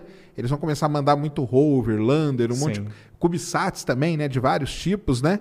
Quem Sim. sabe consegue entrar. Aí com isso barateia também, né? Com certeza. E aí pode ser que entre. E também surgindo novas empresas, né? Tipo Rocket Lab, que vai mandar também. Porque enquanto você tem uma só ou outra, né? O é, preço fica alto. Quando concorrência começa. sempre ajuda, né? Ajuda, né? E aí. Talvez chegue o, te o tempo vai chegar na hora certa, né? Porque o experimento não tem problema, né? O dia que for, você monta o experimento e, Sim, isso é e mais vai, fácil. né? Isso é o mais fácil de fazer, né? Sim. Não, legal demais. Mas tá, tá rolando ainda, então, a Tá ideia rolando, e tudo, o plano né? é esse, por enquanto 2023 para a Lua, mas nesse meio tempo, como eu falei, tem várias iniciativas dos balões, Que da vão- ISS, toda essa parte educacional que está acontecendo também. É, o legal, o Lucas levou, levou a criançada lá até para ver um lançamento uma vez, né? Sim. E o Ivan também, eu lembro que uma vez eu transmiti, ele, até entrou numa live minha, Ah, legal. quando tava transmitindo lá um que, que ele foi também, junto com o pessoal. É muito legal, tá vendo, pessoal? Tem, tem iniciativas, tem, entendeu? Porque às vezes o pessoal acha que não tem iniciativa, né? Mas tem iniciativa, existe, né? Tem. Tá aí movimentando um monte de coisa, precisa dessa, dessa parceria toda, porque, assim, infelizmente, né, o espaço ainda é caro, né? É caro ir para lá, né? Não, não tem como. Mas vai baratear sim. Vamos, vamos acompanhar. E aí, vamos entrar num outro papo muito legal, que é onde você trabalha hoje, né? Fala pro pessoal, porque aí você veio, né? Foi físico, aí virou astrobiólogo tal, e não sei o quê, para bater hoje lá no Sirius, né? Eu trabalho no Centro Nacional de Pesquisa em Energia e Materiais e mais especificamente no acelerador Sirius, que fica lá em Campinas, né, aqui em São Paulo. Isso. Que é um baita de um, de um equipamento que a gente tem no Brasil, né? É o maior, é o único acelerador é, síncrotron da América Latina e um dos mais avançados do mundo atualmente. né? Então é um síncrotron de quarta geração. Existem três no mundo em operação atualmente de quarta geração. O Sirius é o segundo a entrar em operação. Legal. Aí vamos, vamos entrar com o pessoal. Porque lá em Campinas tem o famoso LNLS, né? Que a gente fala, né? Sim. Que é o Laboratório Nacional de Luz Síncrotron, né? Que eu até estava falando com você, né? Já roda experimentos lá e tudo e tal. Vamos, algumas dúvidas que o pessoal sempre faz, aí vou aproveitar aqui que há duas semanas atrás eu estava com o Marcelo Gleiser no canal dele e o Marcelo apresentou grandes experimentos no mundo, grandes equipamentos, e falou do Sirius. E aí o pessoal começou a fazer várias perguntas, né? A primeira delas, né? Ele é um acelerador, ele não é um colisor, né? Exato. A gente faz de tudo, na verdade, para evitar colisões nos Sirius. Porque as colisões são ruins. Isso. O objetivo do Sirius é acelerar e manter em velocidade relativística um feixe de elétrons. O maior tempo possível. Fazendo com, com- e de vez em quando que a gente pega a gente pega esse feixe de elétrons que está rodando em altíssima velocidade e a gente chacoalha ele de uma maneira muito especial usando eletroímãs. E quando a gente chacoalha ele dessa maneira especial, existe um princípio na natureza que diz que toda partícula carregada, quando sofre uma aceleração, produz radiação eletromagnética. Aí. Não é totalmente verdade. Existem alguns casos em que dá para burlar essa lei, mas de forma geral, quando você chacoalha uma partícula carregada, ela produz uma onda eletromagnética. Ela produz luz numa certa faixa de frequência. Então, quando você chacoalha os elétrons, eles vão produzir luz e a gente direciona essa luz para o que a gente chama das linhas de luz, que são as estações experimentais onde a gente faz os experimentos. Então, o Sirius é uma gigantesca máquina que serve para produzir radiação eletromagnética. Serve para produzir luz, principalmente na faixa de raio-x, Que é a tal da luz síncrotron, né? Que a gente chama que é o que a gente chama de luz, luz síncrotron. síncrotron, né? E aí ela fica ali, né? No, no, no- anel, né? Que é o que tem os, os eletroímãs e tudo mais. E para quem nunca viu o Sirius, pessoal, quando você vê uma foto de cima dele, você vai ver que tem o, a parte redonda, o anelzão dele, e tem umas saídas, né? Aquelas saídas que são as estações aonde você coloca, né? Exato. Aquelas são as linhas de luz, que é onde a gente faz os experimentos propriamente ditos, é onde sai a radiação que a gente usa para fazer o experimento. E o fato de um, de um acelerador desse ser bom, melhor do que o outro, é o quanto o feixe ele é focado, é isso? Como que é? É, Explica exatamente. pessoal é o que a gente chama da divergência do feixe, né? Que é o quanto ele, quanto que ele abre. Uhum. É, quanto mais, mais colimado for esse feixe, mais paralelo for esse feixe, maior vai ser a densidade de fótons ou a quantidade de luz Beleza. por centímetro quadrado pela área do feixe. E isso vai permitir fazer melhores experimentos, mais rápidos, mais precisos, com maior resolução, maior sensibilidade. E nesse quesito é que o Sirius foi desenhado para ser o, o- o acelerador mais brilhante do planeta. Por isso tem esse nome, Sirius, que é a estrela mais brilhante, do, do céu. Legal demais. E a, qual que é a diferença, assim, fundamental dele pro LNLS? É uma diferença muito grande, né? É, LNLS é o nome do Laboratório Ah. Nacional. É. Dentro Ah, do Laboratório tem o- Nacional, o... antigo acelerador era chamado UVX. O VX, isso. E o novo acelerador é o Sirius. O antigo acelerador era uma máquina de 30 metros de diâmetro. O Sirius tem 170 metros de diâmetro. É outro. Dá mais de meio quilômetro de circunferência. Inclusive, numa, na inauguração do acelerador, a gente fez uma corrida de pedestres ali. Então, a gente correu em volta do acelerador. Foi legal. super legal. e a energia é diferente também. O, o VX trabalhava em 1.37 gigaelectronvolts, bilhões de eletronvolts. O Sirius trabalha em 3 gigaelectronvolts, então é um pouco mais que o dobro da energia. Isso permite chegar em energias de fótons de raio-x mais altas Certo. e em fluxos mais altos também. Além da divergência, que, que é Ah, aí- absurdamente diferente. Claro. Ah, devia ir é, atualizado e tudo, né? Sim, sim, sim. Porque Era ali o, o VX é de que, de que ano, mais ou menos? Ele foi inaugurado em 1997 97. e operou até 2019, de forma ininterrupta. É. Sem parar. Ele, ele trabalhou arduamente aí por vários anos. Trabalhou, trabalhou. Nossa, e eu, eu já passei noites ali naquele, naquele VX ali. O pessoal passava, né? Passa, passávamos, todos nós passamos muitas noites ali. Era muito, é, muito legal mesmo. e aí o Sirius, lógico, muito mais moderno e tal. E a diferença dele para um colisor é que o colisor colide, né? O colisor, como o LHC, né, o Isso. Tevatron, por exemplo, lá na Suíça, ele tem o objetivo de produzir um feixe de alta energia e colidir fa- frontalmente com outro feixe. Então, na verdade, o LHC ele produz dois feixes que giram em sentidos opostos e, em dado momento, eles são direcionados para um, a região de colisão, que é onde tem os detetores, colidem e daí produzem os efeitos de física de partículas, ali, de, de formação de novas partículas, etc., que são estudados pelos detetores. Né? Então, o objetivo é gerar os feixes e colidi-los. E as energias do Tevatron são muito mais altas. Né? Ele tem esse nome, Tevatron, porque ele chega a um TeV, TeV, né? de energia, Isso. que é, um, mil- é, mil vezes mais alto do que, um, do que o, O Giga, né? do que o giga, do que o que a gente tem aqui no Sirius. Então a energia do LHC é mil vezes mais alta que do Sirius e ele trabalha com partículas que são duas mil vezes mais pesadas do que os elétrons, que são os prótons. Prótons. Por conta disso, ele tem que ser muito maior. Por isso, ele tem 30 quilômetros. E a gente tem meio quilômetro aqui de circunferência. Aí as coisas vão escalando, né? Vão Exato. escalando. Em O- preço e e em tamanho. tudo, né? Em tudo. E o, e o Marcelo Gleisi tem uma analogia muito legal, cara, que é assim: você quer saber o que, que tem dentro de uma laranja sem cortar a laranja. Então você pega e joga ela na parede. Aham.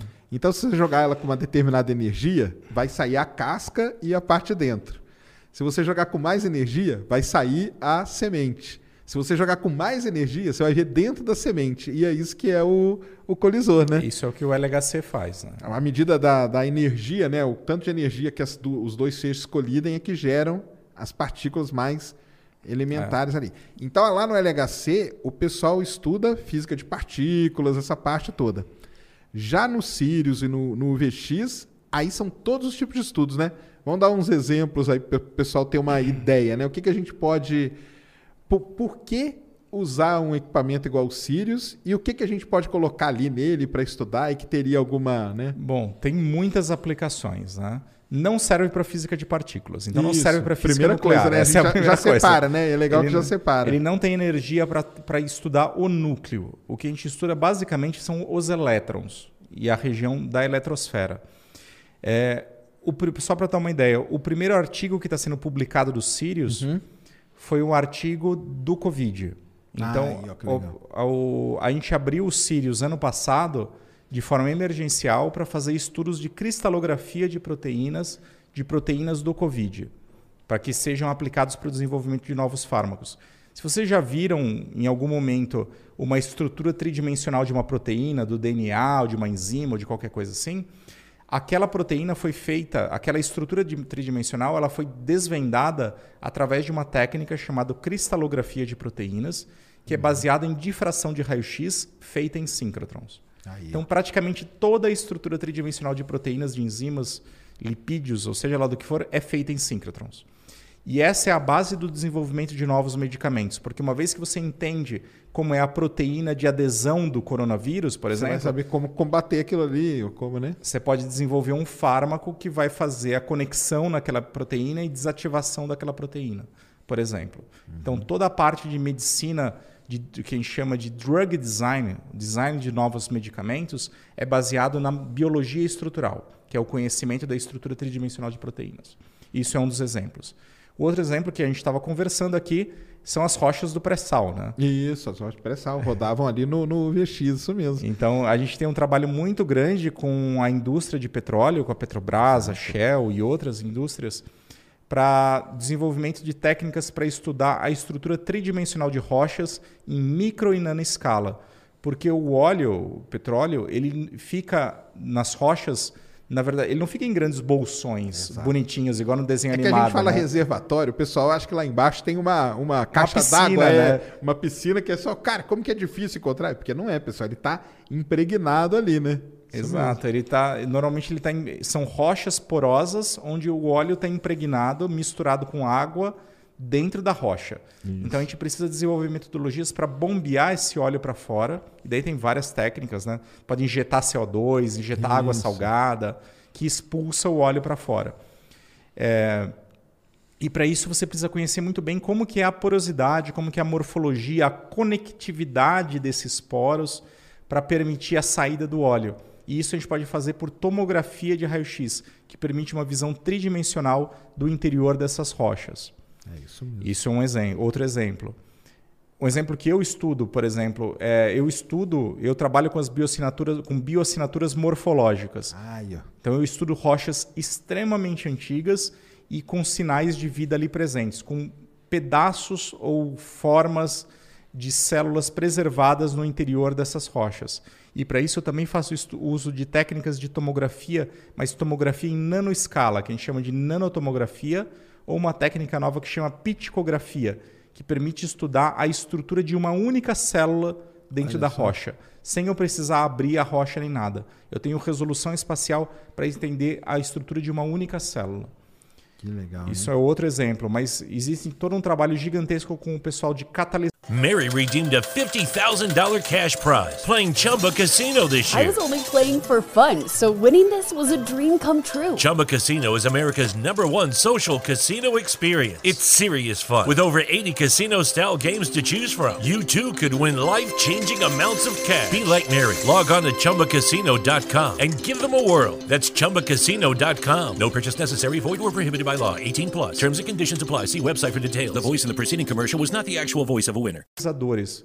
A gente conhece os catalisadores dos carros, né? os filtros catalíticos, para produzir, para quebrar os hidrocarbonetos complexos e produzir CO2 no- nos filtros dos carros, que são normalmente de platina ou de outros eh, metais raros. É, mas existem catalisadores para tudo. Existem catalisadores que estão na moda hoje, por exemplo, para fazer reforma do etanol, que é produção de hidrogênio a partir do etanol. Você pega etanol, por exemplo, etanol de uma fonte é, renovável, de cana-de-açúcar, Aham. e você usa um catalisador baseado em nanopartículas de algum metal, existem cobalto, existem vários metais que são bons para isso, e produz hidrogênio a partir dele. E daí você usa o hidrogênio como combustível limpo. Porque quando você queima hidrogênio, você produz água. Exato. Então é um a parte excelente da poluição, isso. Então, em vez de você queimar o etanol e produzir CO2 e outros subprodutos, você queima e produz água. Você queima ali o hidrogênio, isso aí. Queima hidrogênio. Só que para isso você precisa produzir esses catalisadores. Então, a gente, no síncroton, a gente consegue estudar o funcionamento desses catalisadores e melhorar o- esse funcionamento e desenhar novos catalisadores também. Legal demais. E existem muitos outros estudos É. que são É, feitos. então, isso que é legal, porque aí você tem. E, e- e- é só para deixar claro, né? Lá no colisor é a parte de física de partículas, física nuclear. Já no, no síncrotron, não, tem que estar infinitas possibilidades, né? Praticamente. Tem né? muitas coisas que podem ser feitas. Tem o pessoal que estudou o- a poluição de Mariana, como que ela Uhum. invadiu o oceano, como que ela chegou em Abrolhos. Então, Eles Uhum. estudaram o sedimento de Mariana chegando em diferentes, em diferentes regiões e como que estava afetando a vida marinha. Olha só. Tenho uma colega minha que estuda foraminíferos, que são pequenos bichinhos Uhum. que vivem nos oceanos estudando como que as carapaças dele se, eh, se desenvolvem dependendo da poluição que existe no ambiente. Existe o pessoal da Embraer desenvolvendo novas ligas metálicas para serem ligas de alumínio para serem usadas nos aviões, enfim, Legal e muitas demais, né? outras. E o estado do Sirius atualmente é o que? Ele tá. Ele está operacional em fase de comissionamento. Então a gente tem uma linha atendendo usuários externos, que é a linha Manacá, que faz cristalografia de proteínas, e a linha que eu coordeno, que está abrindo agora, que é a linha Carnaúba. São as primeiras linhas de luz que estão abrindo. E em breve a gente vai abrir de tempos em tempos as outras linhas. Mas já está operacional, a gente já está fazendo experimentos, fazendo testes e começando a receber os primeiros usuários. Como eu já falei, eu espero receber você em breve. né? É, vamos, Saca? vamos, vamos, vamos conversar fazer lá, vai experimentos lá. legal demais, é.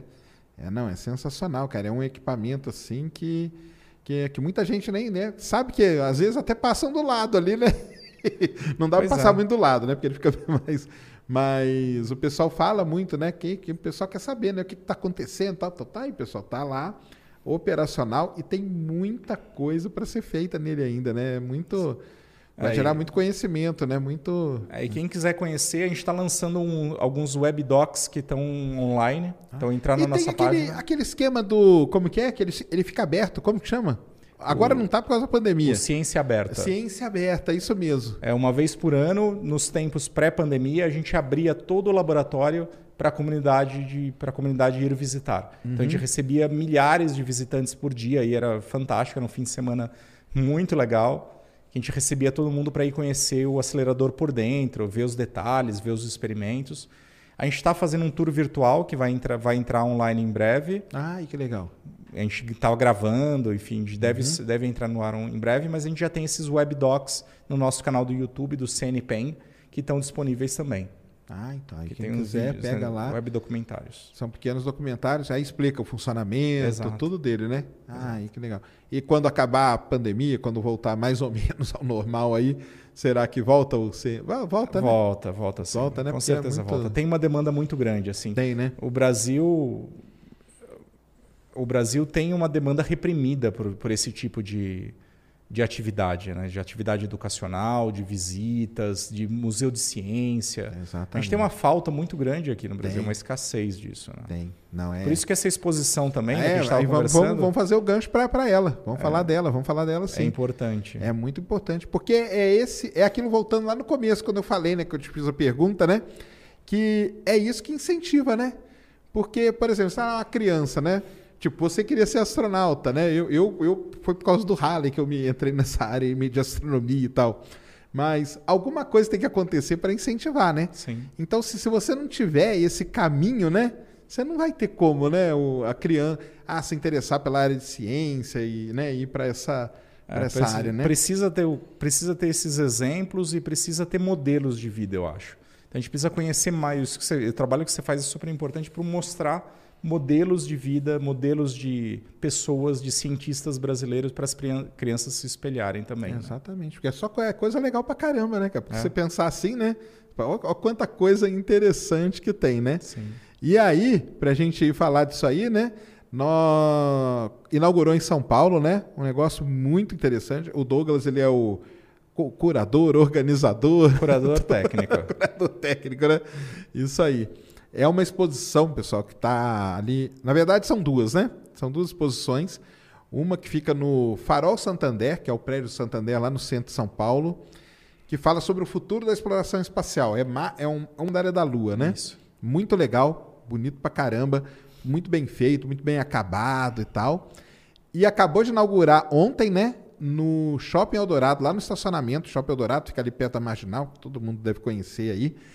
E um galpão gigantesco, onde foi inaugurada a exposição Space Adventure, que a gente fala que é o passado da exploração espacial, focado ali nos projetos Mercury, Gemini e Apollo. Foi muito legal, né, Douglas? Fala aí um pouquinho para Ah, foi fantástico. Para mim foi uma experiência incrível, porque meu sonho era ser astronauta, né? E conhecer um, né? conheci um, o Charlie Duke. Não, não só um, né? Um cara que foi pra Lua, não é qualquer Pois é. astronauta, né? O décimo homem a pisar na Lua, né? E, e eu tive a oportunidade de fazer toda a curadoria. Então, estive nos Estados Unidos nos galpões do, dos museus da NASA para selecionar essas peças. Então, peguei elas com a minha mão, mexi, pude conversar com as pessoas e montar toda e participar com uma equipe fantástica que montou toda a exposição, que é mais do que uma coleção de peças, mas é toda uma história que é contada da explora, do legado da, da corrida espacial, né? Uhum. Como você falou, Mercury, Gemini e Apollo. Isso mesmo. E tem mais de 300 itens, né?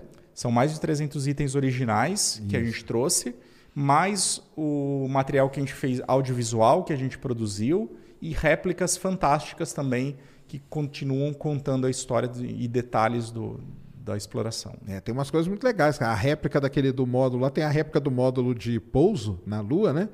Que uma parecida só tem no Smithsonian, eu acho, viu? Sim. Daquele, naquele porte. É uma né? réplica um para um, né? Então um você, um. vê, você vê o tamanho daquele. Você fala, cara, é o tamanho de um prédio isso daqui. Exato. Né? É, pra, é, é muito legal porque você chega assim quem não, quem não conhece, né? Quando chega do lado, fala: caramba, eu não imaginava que era daquele tamanho. Porque da Lua você via só a imagem de longe, né? Então, Sim. E você não tem a noção, muito a noção de, de ser um negócio daquele tamanho, cara. E tem um negócio muito legal que é a perna, né, cara? A perna da, da que era Apollo da Apollo 20, 20 né? Para quem não sabe, pessoal, a, a, o projeto Apollo da NASA ia até Apollo 20. Quando teve o um acidente com a Apollo 13, a NASA resolveu parar e aí ela falou: nós vamos até onde tiver equipamento. Dali nós vamos construir mais, né? Só que ficou uns pedaços, né? Dos equipamentos ali. Então, ia ter Apolo 18, que tem até um filme. Não sei se já viu o filme Apolo 18? Não, não Esse vi. não? Então, é pior do que o Europa. Mas vejam aí, Apolo 18, que é até uma história de terror lá na Lua Olha. e tal. Ia ter Apolo 19 e Apolo 20. E lá nessa exposição tem uma perna da, do módulo de pouso que Originalzão, né? Então é a história legal dele, né? É original, pra... tava embalada desde os anos 70, embalada a vácuo, foi a gente que abriu e colocou ela em exposição desde então. É a primeira vez, desde a década vez. de 70, que é... Porque esse tipo de exposição, para o pessoal saber, é um tipo de exposição que acontece em outros lugares do mundo, né? O pessoal vai, né? Assim, igual aqui o Space Adventures, tem, tem outros lugares do mundo que organizam empresas, né, patrocínios e tudo mais vão lá na NASA, visitam esses lugares e criam, né, essa toda essa curadoria que é o que você fez e leva essas peças para determinados locais, né? Só que a perna é a primeira vez que a ela sai, é né? É a primeira vez que sai. E é muito legal. Eu, eu, tive a oportunidade de pegar a perna com a mão e ela é muito leve. Você, você não imagina, né? É... Você olha aquilo, você acha não, é de titânio, super pesado. Nada, é super leve, pesa poucos quilos, assim. Você pega tranquilamente com a mão. Que era o desafio é dos caras, né? Fazer um negócio leve, Sim. mas resistente pra caramba, né? Pois Porque é. tinha que resistir ao, ao, pouso ali na Lua, né? E é muito legal, não, tá muito legal. A gente teve a oportunidade, eu fui lá na, na abertura, o Douglas estava lá também, vimos a, a coletiva do, do Charles Duke, né? Sim. Que é um senhor muito, né? Muito interessante, né, cara? 85 anos, né? Tem uma história de vida fantástica, né? E é isso, é uma pessoa inspiradora, né? Ele é uma pessoa inspiradora, né, cara? Porque ele, não, ele foi piloto, né? Estudou no MIT, né? Ele tem, tá, tem uma história, a vida, a carreira do cara é um negócio fantástico, né? E galera, com 85 anos ele estava aí, cara, foi dando, né, respondendo pergunta, né? Quase, quase que respondeu, né? Se a Terra é redonda mesmo ali uma hora, né? Eu, eu fico, cara, eu fico meio assim, sabia? Porque eu falo, cara, o cara vem, né? Pô, pro Brasil, cara, 85 anos, cara. A chance de aparecer um maluco e perguntar um negócio desse é grande, não é não? Fala. É, mas deram uma perguntada de leve então, ele falou, né? É, deram... Era uma bola, assim. Eu vi uma, que era uma eu bola. Eu vi, cara. Eu tava lá, eu vi que era. Que era eu vi que era. Tentaram meio que perguntar, Tentaram. né? Que o pessoal não tem jeito, né? Não tem. Eu fiquei também esperando os caras. Ih, os caras vão perguntar se. Ih, será que você foi mesmo? Porque, tipo, o Buzz ele não tem muita paciência mais, não, né, cara? Também, cara, né? É. 50 anos nas costas dessa história. Os caras perguntam para ele, ele já desce a mão no cara sem dó, entendeu? Porque, cara, como assim? Eu pisei lá no negócio, né? Falando no Buzz, tem o um macacão dele lá, né? Tem o macacão do Buzz, tem as roupas originais da Mercury, Gemini e Apollo e o macacão que foi designado para o Buzz.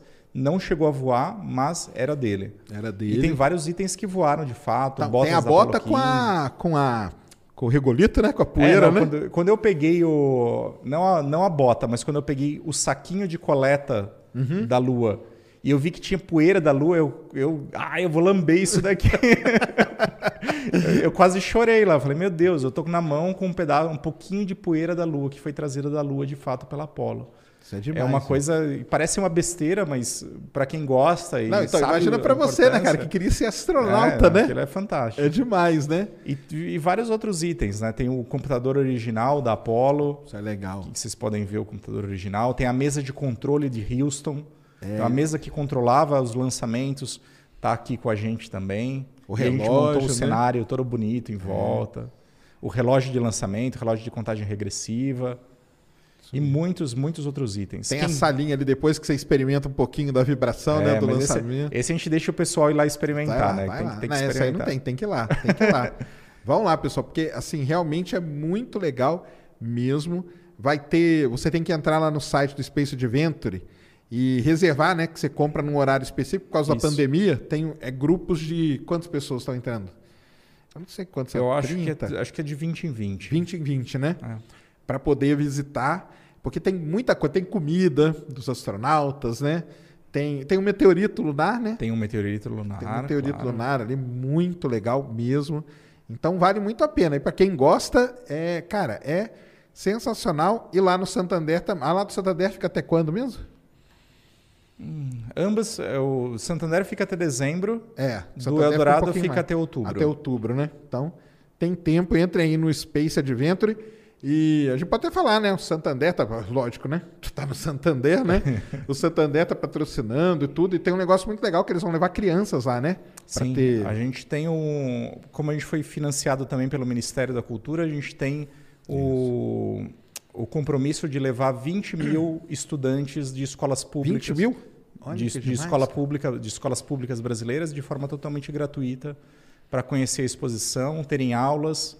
Então eu tive o prazer de desenvolver uma aula sobre a, sobre a história da exploração espacial Que legal. e temos monitores para receber os alunos e enfim, tá super legal mesmo. Então tem esse caráter aí, né? O cara lá da, da, da Blast, né? Que é que, Sim. que é que trouxe a exposição. Rafael Heisman. Rafael Heisman falando, né? Que tem esse. Óbvio, né? Compra ingresso e tudo, mas tem esse caráter aí do com os estudantes, que é. Porque é aí que vai incentivar, né? Exato. Porque ali nesses 20 mil, cara, imagina se 3, 4, 5, né? Os caras, pô, quero, quero fazer isso aí, quero ver, quero. E, e nem é só os, nem é só os, os pequenininhos que, que se incentivam. A gente tem um projeto também com os monitores, que os monitores são Certo. estagiários do, de ensino superior, são alunos de faculdade, Uhum. que a gente angariou aí para trabalhar com a gente. E um de- uma das monitoras, no primeiro dia, veio falar, veio falar com a gente. Olha, eu queria muito ser astronauta, como que eu faço para fazer isso? Olha aí que então, legal. mesmo uma monitora despertou isso. né? Então, é fantástico como isso toca as pessoas. Não, toca demais, toca demais mesmo. É um negócio. É que você tá ali com a história. É o que eu, eu brinco com o pessoal, o pessoal ri da minha cara e fala assim, pô, mas pra você todo dia é histórico. Não, mas é, né? Então, e, e ali você tá com a história na sua cara mesmo, né, cara? Com Sim. tudo ali. E, de novo, é uma exposição que ficou muito bonita, o acabamento, né? Porque tem, tem muita exposição que às vezes tem no Brasil que o acabamento não é legal, mas essa aí tá perfeito, cara. O acabamento tá perfeitinho, tá lindo, assim, a iluminação. É. Cara, venham para São Paulo, ou você que é de São Paulo, não perca, né? Vai lá no, no Eldorado e vai lá no Santander também, que as duas são bem, né? Lá Vale no Santander tem o, o Opportunity, né? A maquetezinha dele, Sim. né? É muito bem feito, muito bem feito mesmo. Mulano, tem uma pergunta aí, cara? Como que tá? Ah, é? Vamos abrir aqui pro pessoal.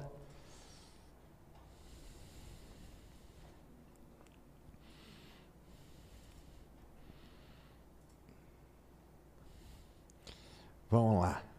Diramires. Boa noite, Douglas. Como é possível construir um equipamento para procurar vida microscópica fora da Terra? Isso não é possível somente com os rovers, olhando com grande proximidade? Parabéns, Sérgio. Parabéns pelo programa. Valeu. E aí, como que é possível construir esse equipamento aí? Bom, é difícil, né? É difícil, mas são Você duas participou formas. um pouco, né, do, do Sherlock? Ali você tinha uma... Eu tenho um colega que trabalhou e eu dei algumas contribuições. Deu contribuições, Dei, né? Isso. Eu não participo da equipe. Não, tá. Mas o... tem várias maneiras de procurar, de desenvolver equipamentos. A gente pode procurar in situ, ou seja, no próprio local, e daí os equipamentos, como você comentou aí, do, dos rovers, eles, o Sherlock é um deles. Eles podem procurar pela morfologia, então eles podem ter microscópios, eles podem procurar por sinais químicos usando espectrômetros Raman ou infravermelho, ou sinais de, de minerais bioprecipitados por difração de raio-x ou por fluorescência de raio-x. Então, se você está in situ, você consegue fazer vários experimentos das rochas e procurar por sinais de vida ali presentes.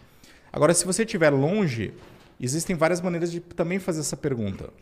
A gente falou dos sinais isotópicos do metano. Isso. Então, por exemplo, a sonda MAVEN, que está em órbita do, de Marte, está fazendo esses estudos isotópicos, exatamente procurando por sinais da, da, do fracionamento isotópico produzido por micro-organismos do metano na superfície de Marte. E você pode ver isso de mais longe usando telescópios, procurando pelos sinais químicos. Você, é mais difícil você estudar fracionamento isotópico, não é impossível, mas é mais difícil.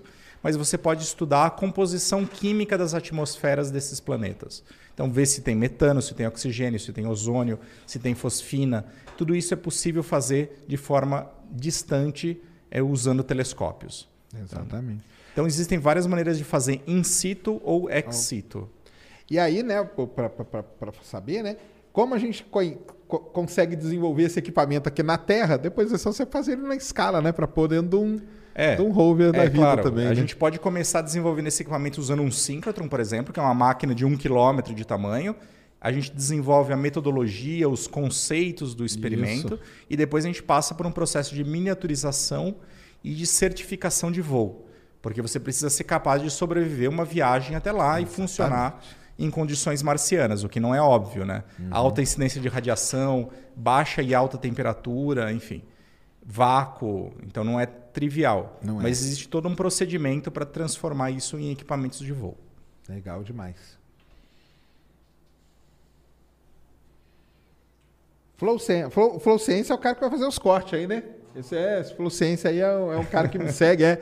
Não, e engraçado, cara, que desde quando o pessoal me chamou para fazer aqui o Flow, esse cara aqui criou esse, esse, esse, esse usuário Flow Ciência. Ah, é? E ficou aí. Tanto que quando foi criar o programa aqui, chama Ciência Sem Fim. Mas uma, um dos nomes que eu sugeri foi até Flow Ciência. Que é muita gente boa. Ele, ele me segue lá, então, ah, muito legal. legal. Lembro de ler em algum lugar que existe um consenso da ciência que se a vida existir em qualquer outro lugar do universo, ela provavelmente será parecida com a nossa. E aí? Boa pergunta. Pode responder não sei? É, né? Que é, né? O... o... Bom, é difícil responder essa pergunta, como a gente estava falando, mas existem algumas questões é, generalizadoras aí da vida, né? Como a gente falou, toda a vida como a gente conhece usa água como solvente e usa carbono como, como elemento base para a vida. Isso porque não é por acaso. A água é um elemento, é uma substância extremamente versátil e que permite reações químicas numa ampla faixa de temperatura. Ela está líquida numa ampla faixa de temperatura. E o carbono é uma molécula também muito versátil que pode formar é, polímeros e várias outras moléculas filhas a partir dele.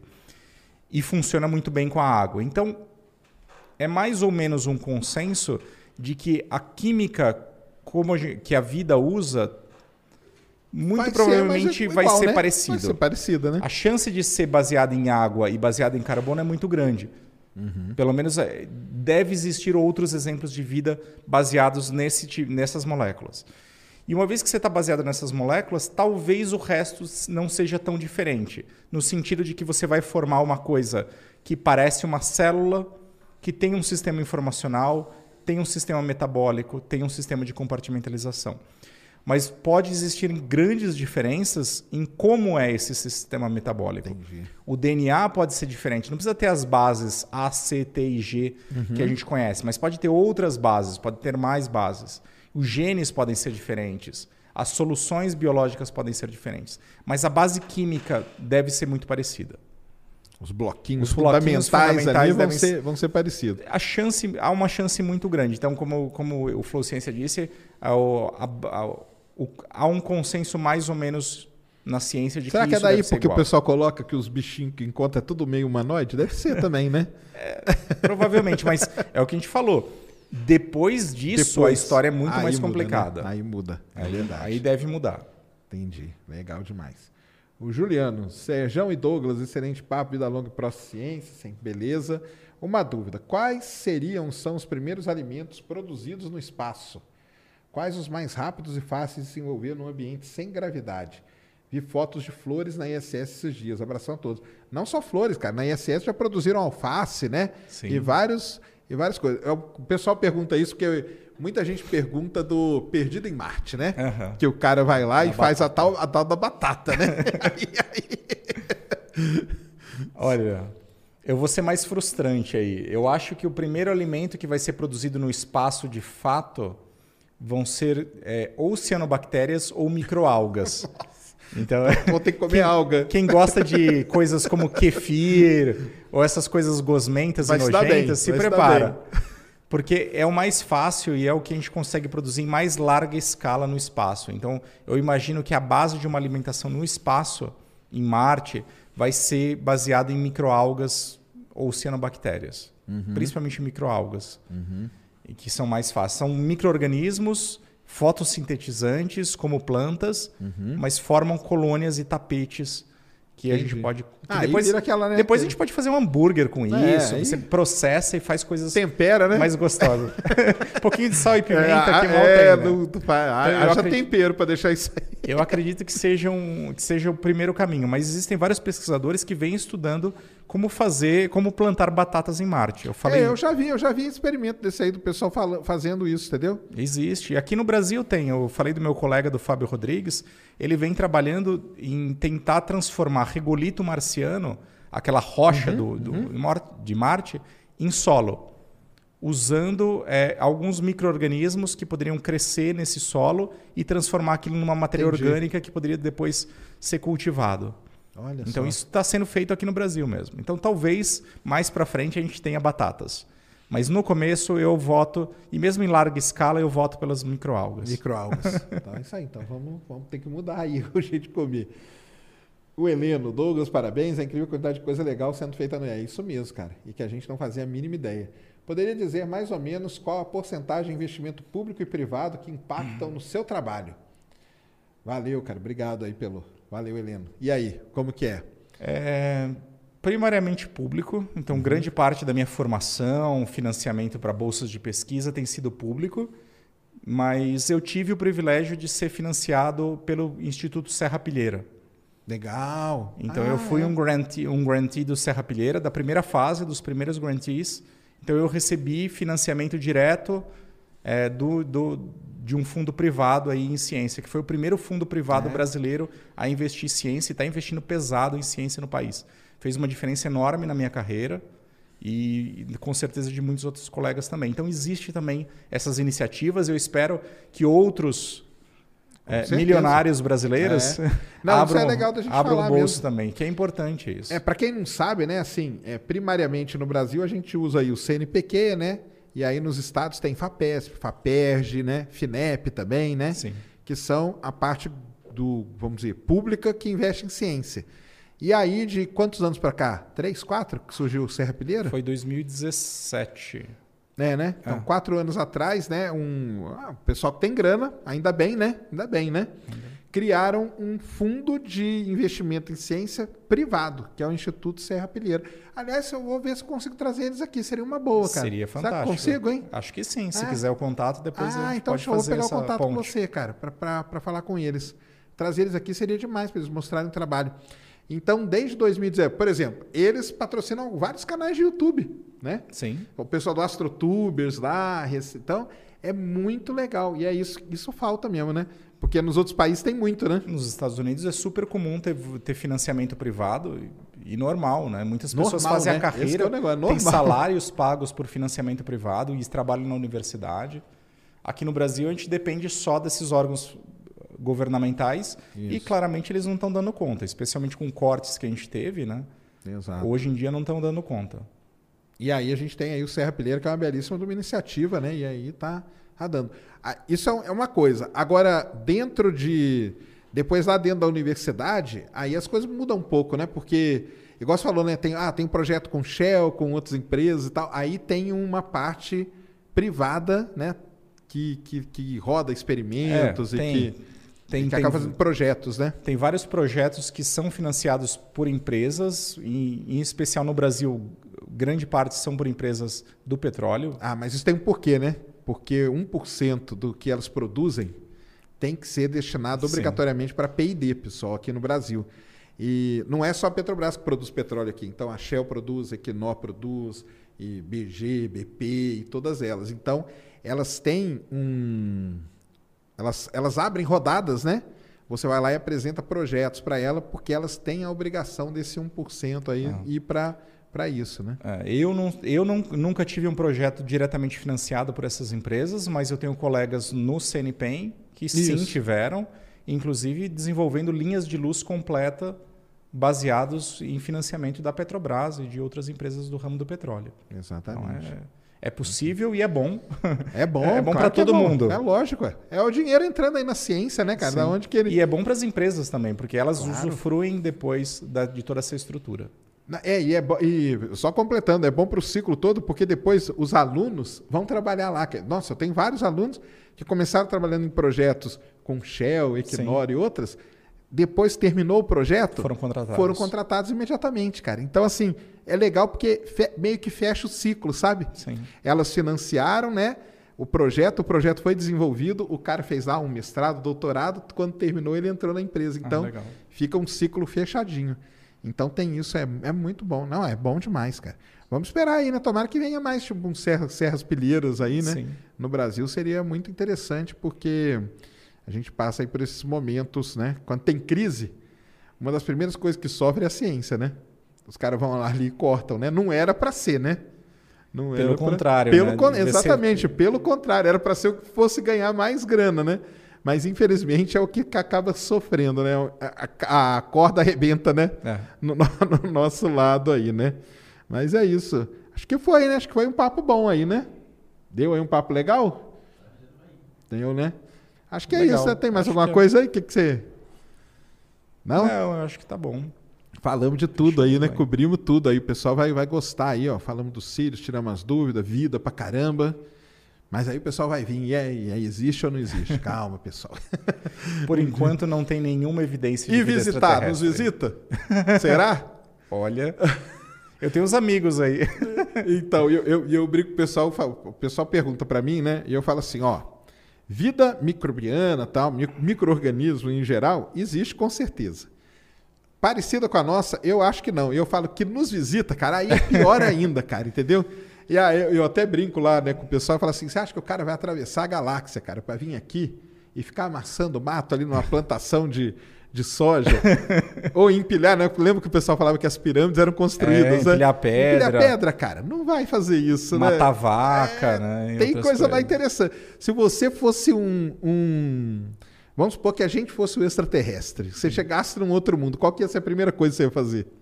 Eu ia estudar o outro planeta, né? Ia é começar estudando, né? Pois é. Ia começar estudando, mas é, então é isso aí. Então é, é complicado, mas esse negócio, o pessoal adora isso aí, viu? Deixa aí seu contato, alguma coisa que. Mary redeemed a $50,000 cash prize playing Chumba Casino this year. I was only playing for fun, so winning this was a dream come true. Chumba Casino is America's number one social casino experience. It's serious fun. With over 80 casino style games to choose from, you too could win life changing amounts of cash. Be like Mary. Log on to chumbacasino.com and give them a whirl. That's chumbacasino.com. No purchase necessary, void or prohibited by law. 18 plus. Terms and conditions apply. See website for details. The voice in the preceding commercial was not the actual voice of a winner. Quiser Bom, deixar. Quem quiser, quem quiser me procurar é fácil, pode entrar no meu site douglasgalante.com e lá tem todos os contatos. É o mais caminho mais Legal. fácil. E visitem lá a exposição, né? Visitem a exposição spaceadventure.com.br até outubro. Até outubro. E quando acabar a pandemia, vocês vão visitar o, o Douglas lá, na, na- lá no Sirius, né? Procurem aí cnpen.br, tem, tem informação sobre o programa de visitação e tem também, como eu falei, o webdoc no YouTube do CNPEN. Aí, ó. Show de bola. Então, visitem aí. Douglas, valeu Senhor. demais, cara. Papo muito bom. Obrigado, Você é um cara eu. muito, cara, cientista aí de verdade, de, de, né, de carteirinha mesmo. Isso que é legal. Pessoal, muito obrigado a todos. Ótima sexta aí. Bom final de semana. Semana que vem tem mais, quarta-feira, 8 horas da noite. Vou dar, vou dar um spoiler aqui pra galera. Tem problema não, né? Podemos dar um spoiler? Quarta-feira vai vir aqui um amigo nosso também, Marcos Palhares. Olha só. Marcos Palhares vem aí, o cara que vai voar para o. Vamos conversar com ele sobre esse negócio aí de bilionário financiando ida para o espaço, o que, que ele acha de tudo isso. Ele é amigo do Richard Branson, hein, cara? Ele falou para mim na live lá que ele foi convidado para ir na casa do cara, só não foi porque o cara não deu o endereço. tipo, ele mora numa ilha, né? Então ir na ilha dele lá é muito complicado. Mas, ele, cara, você quer ir lá em casa? Pode ir. Pode ir. Ele fala desse jeito. Se você chegar lá. Se você chegar, chegou, tá ótimo. Então, quarta-feira, Marcos Palhares aqui pra gente bater um papo. Galera, muito obrigado, boa noite. Valeu, Douglas, de Valeu. novo. Fomos.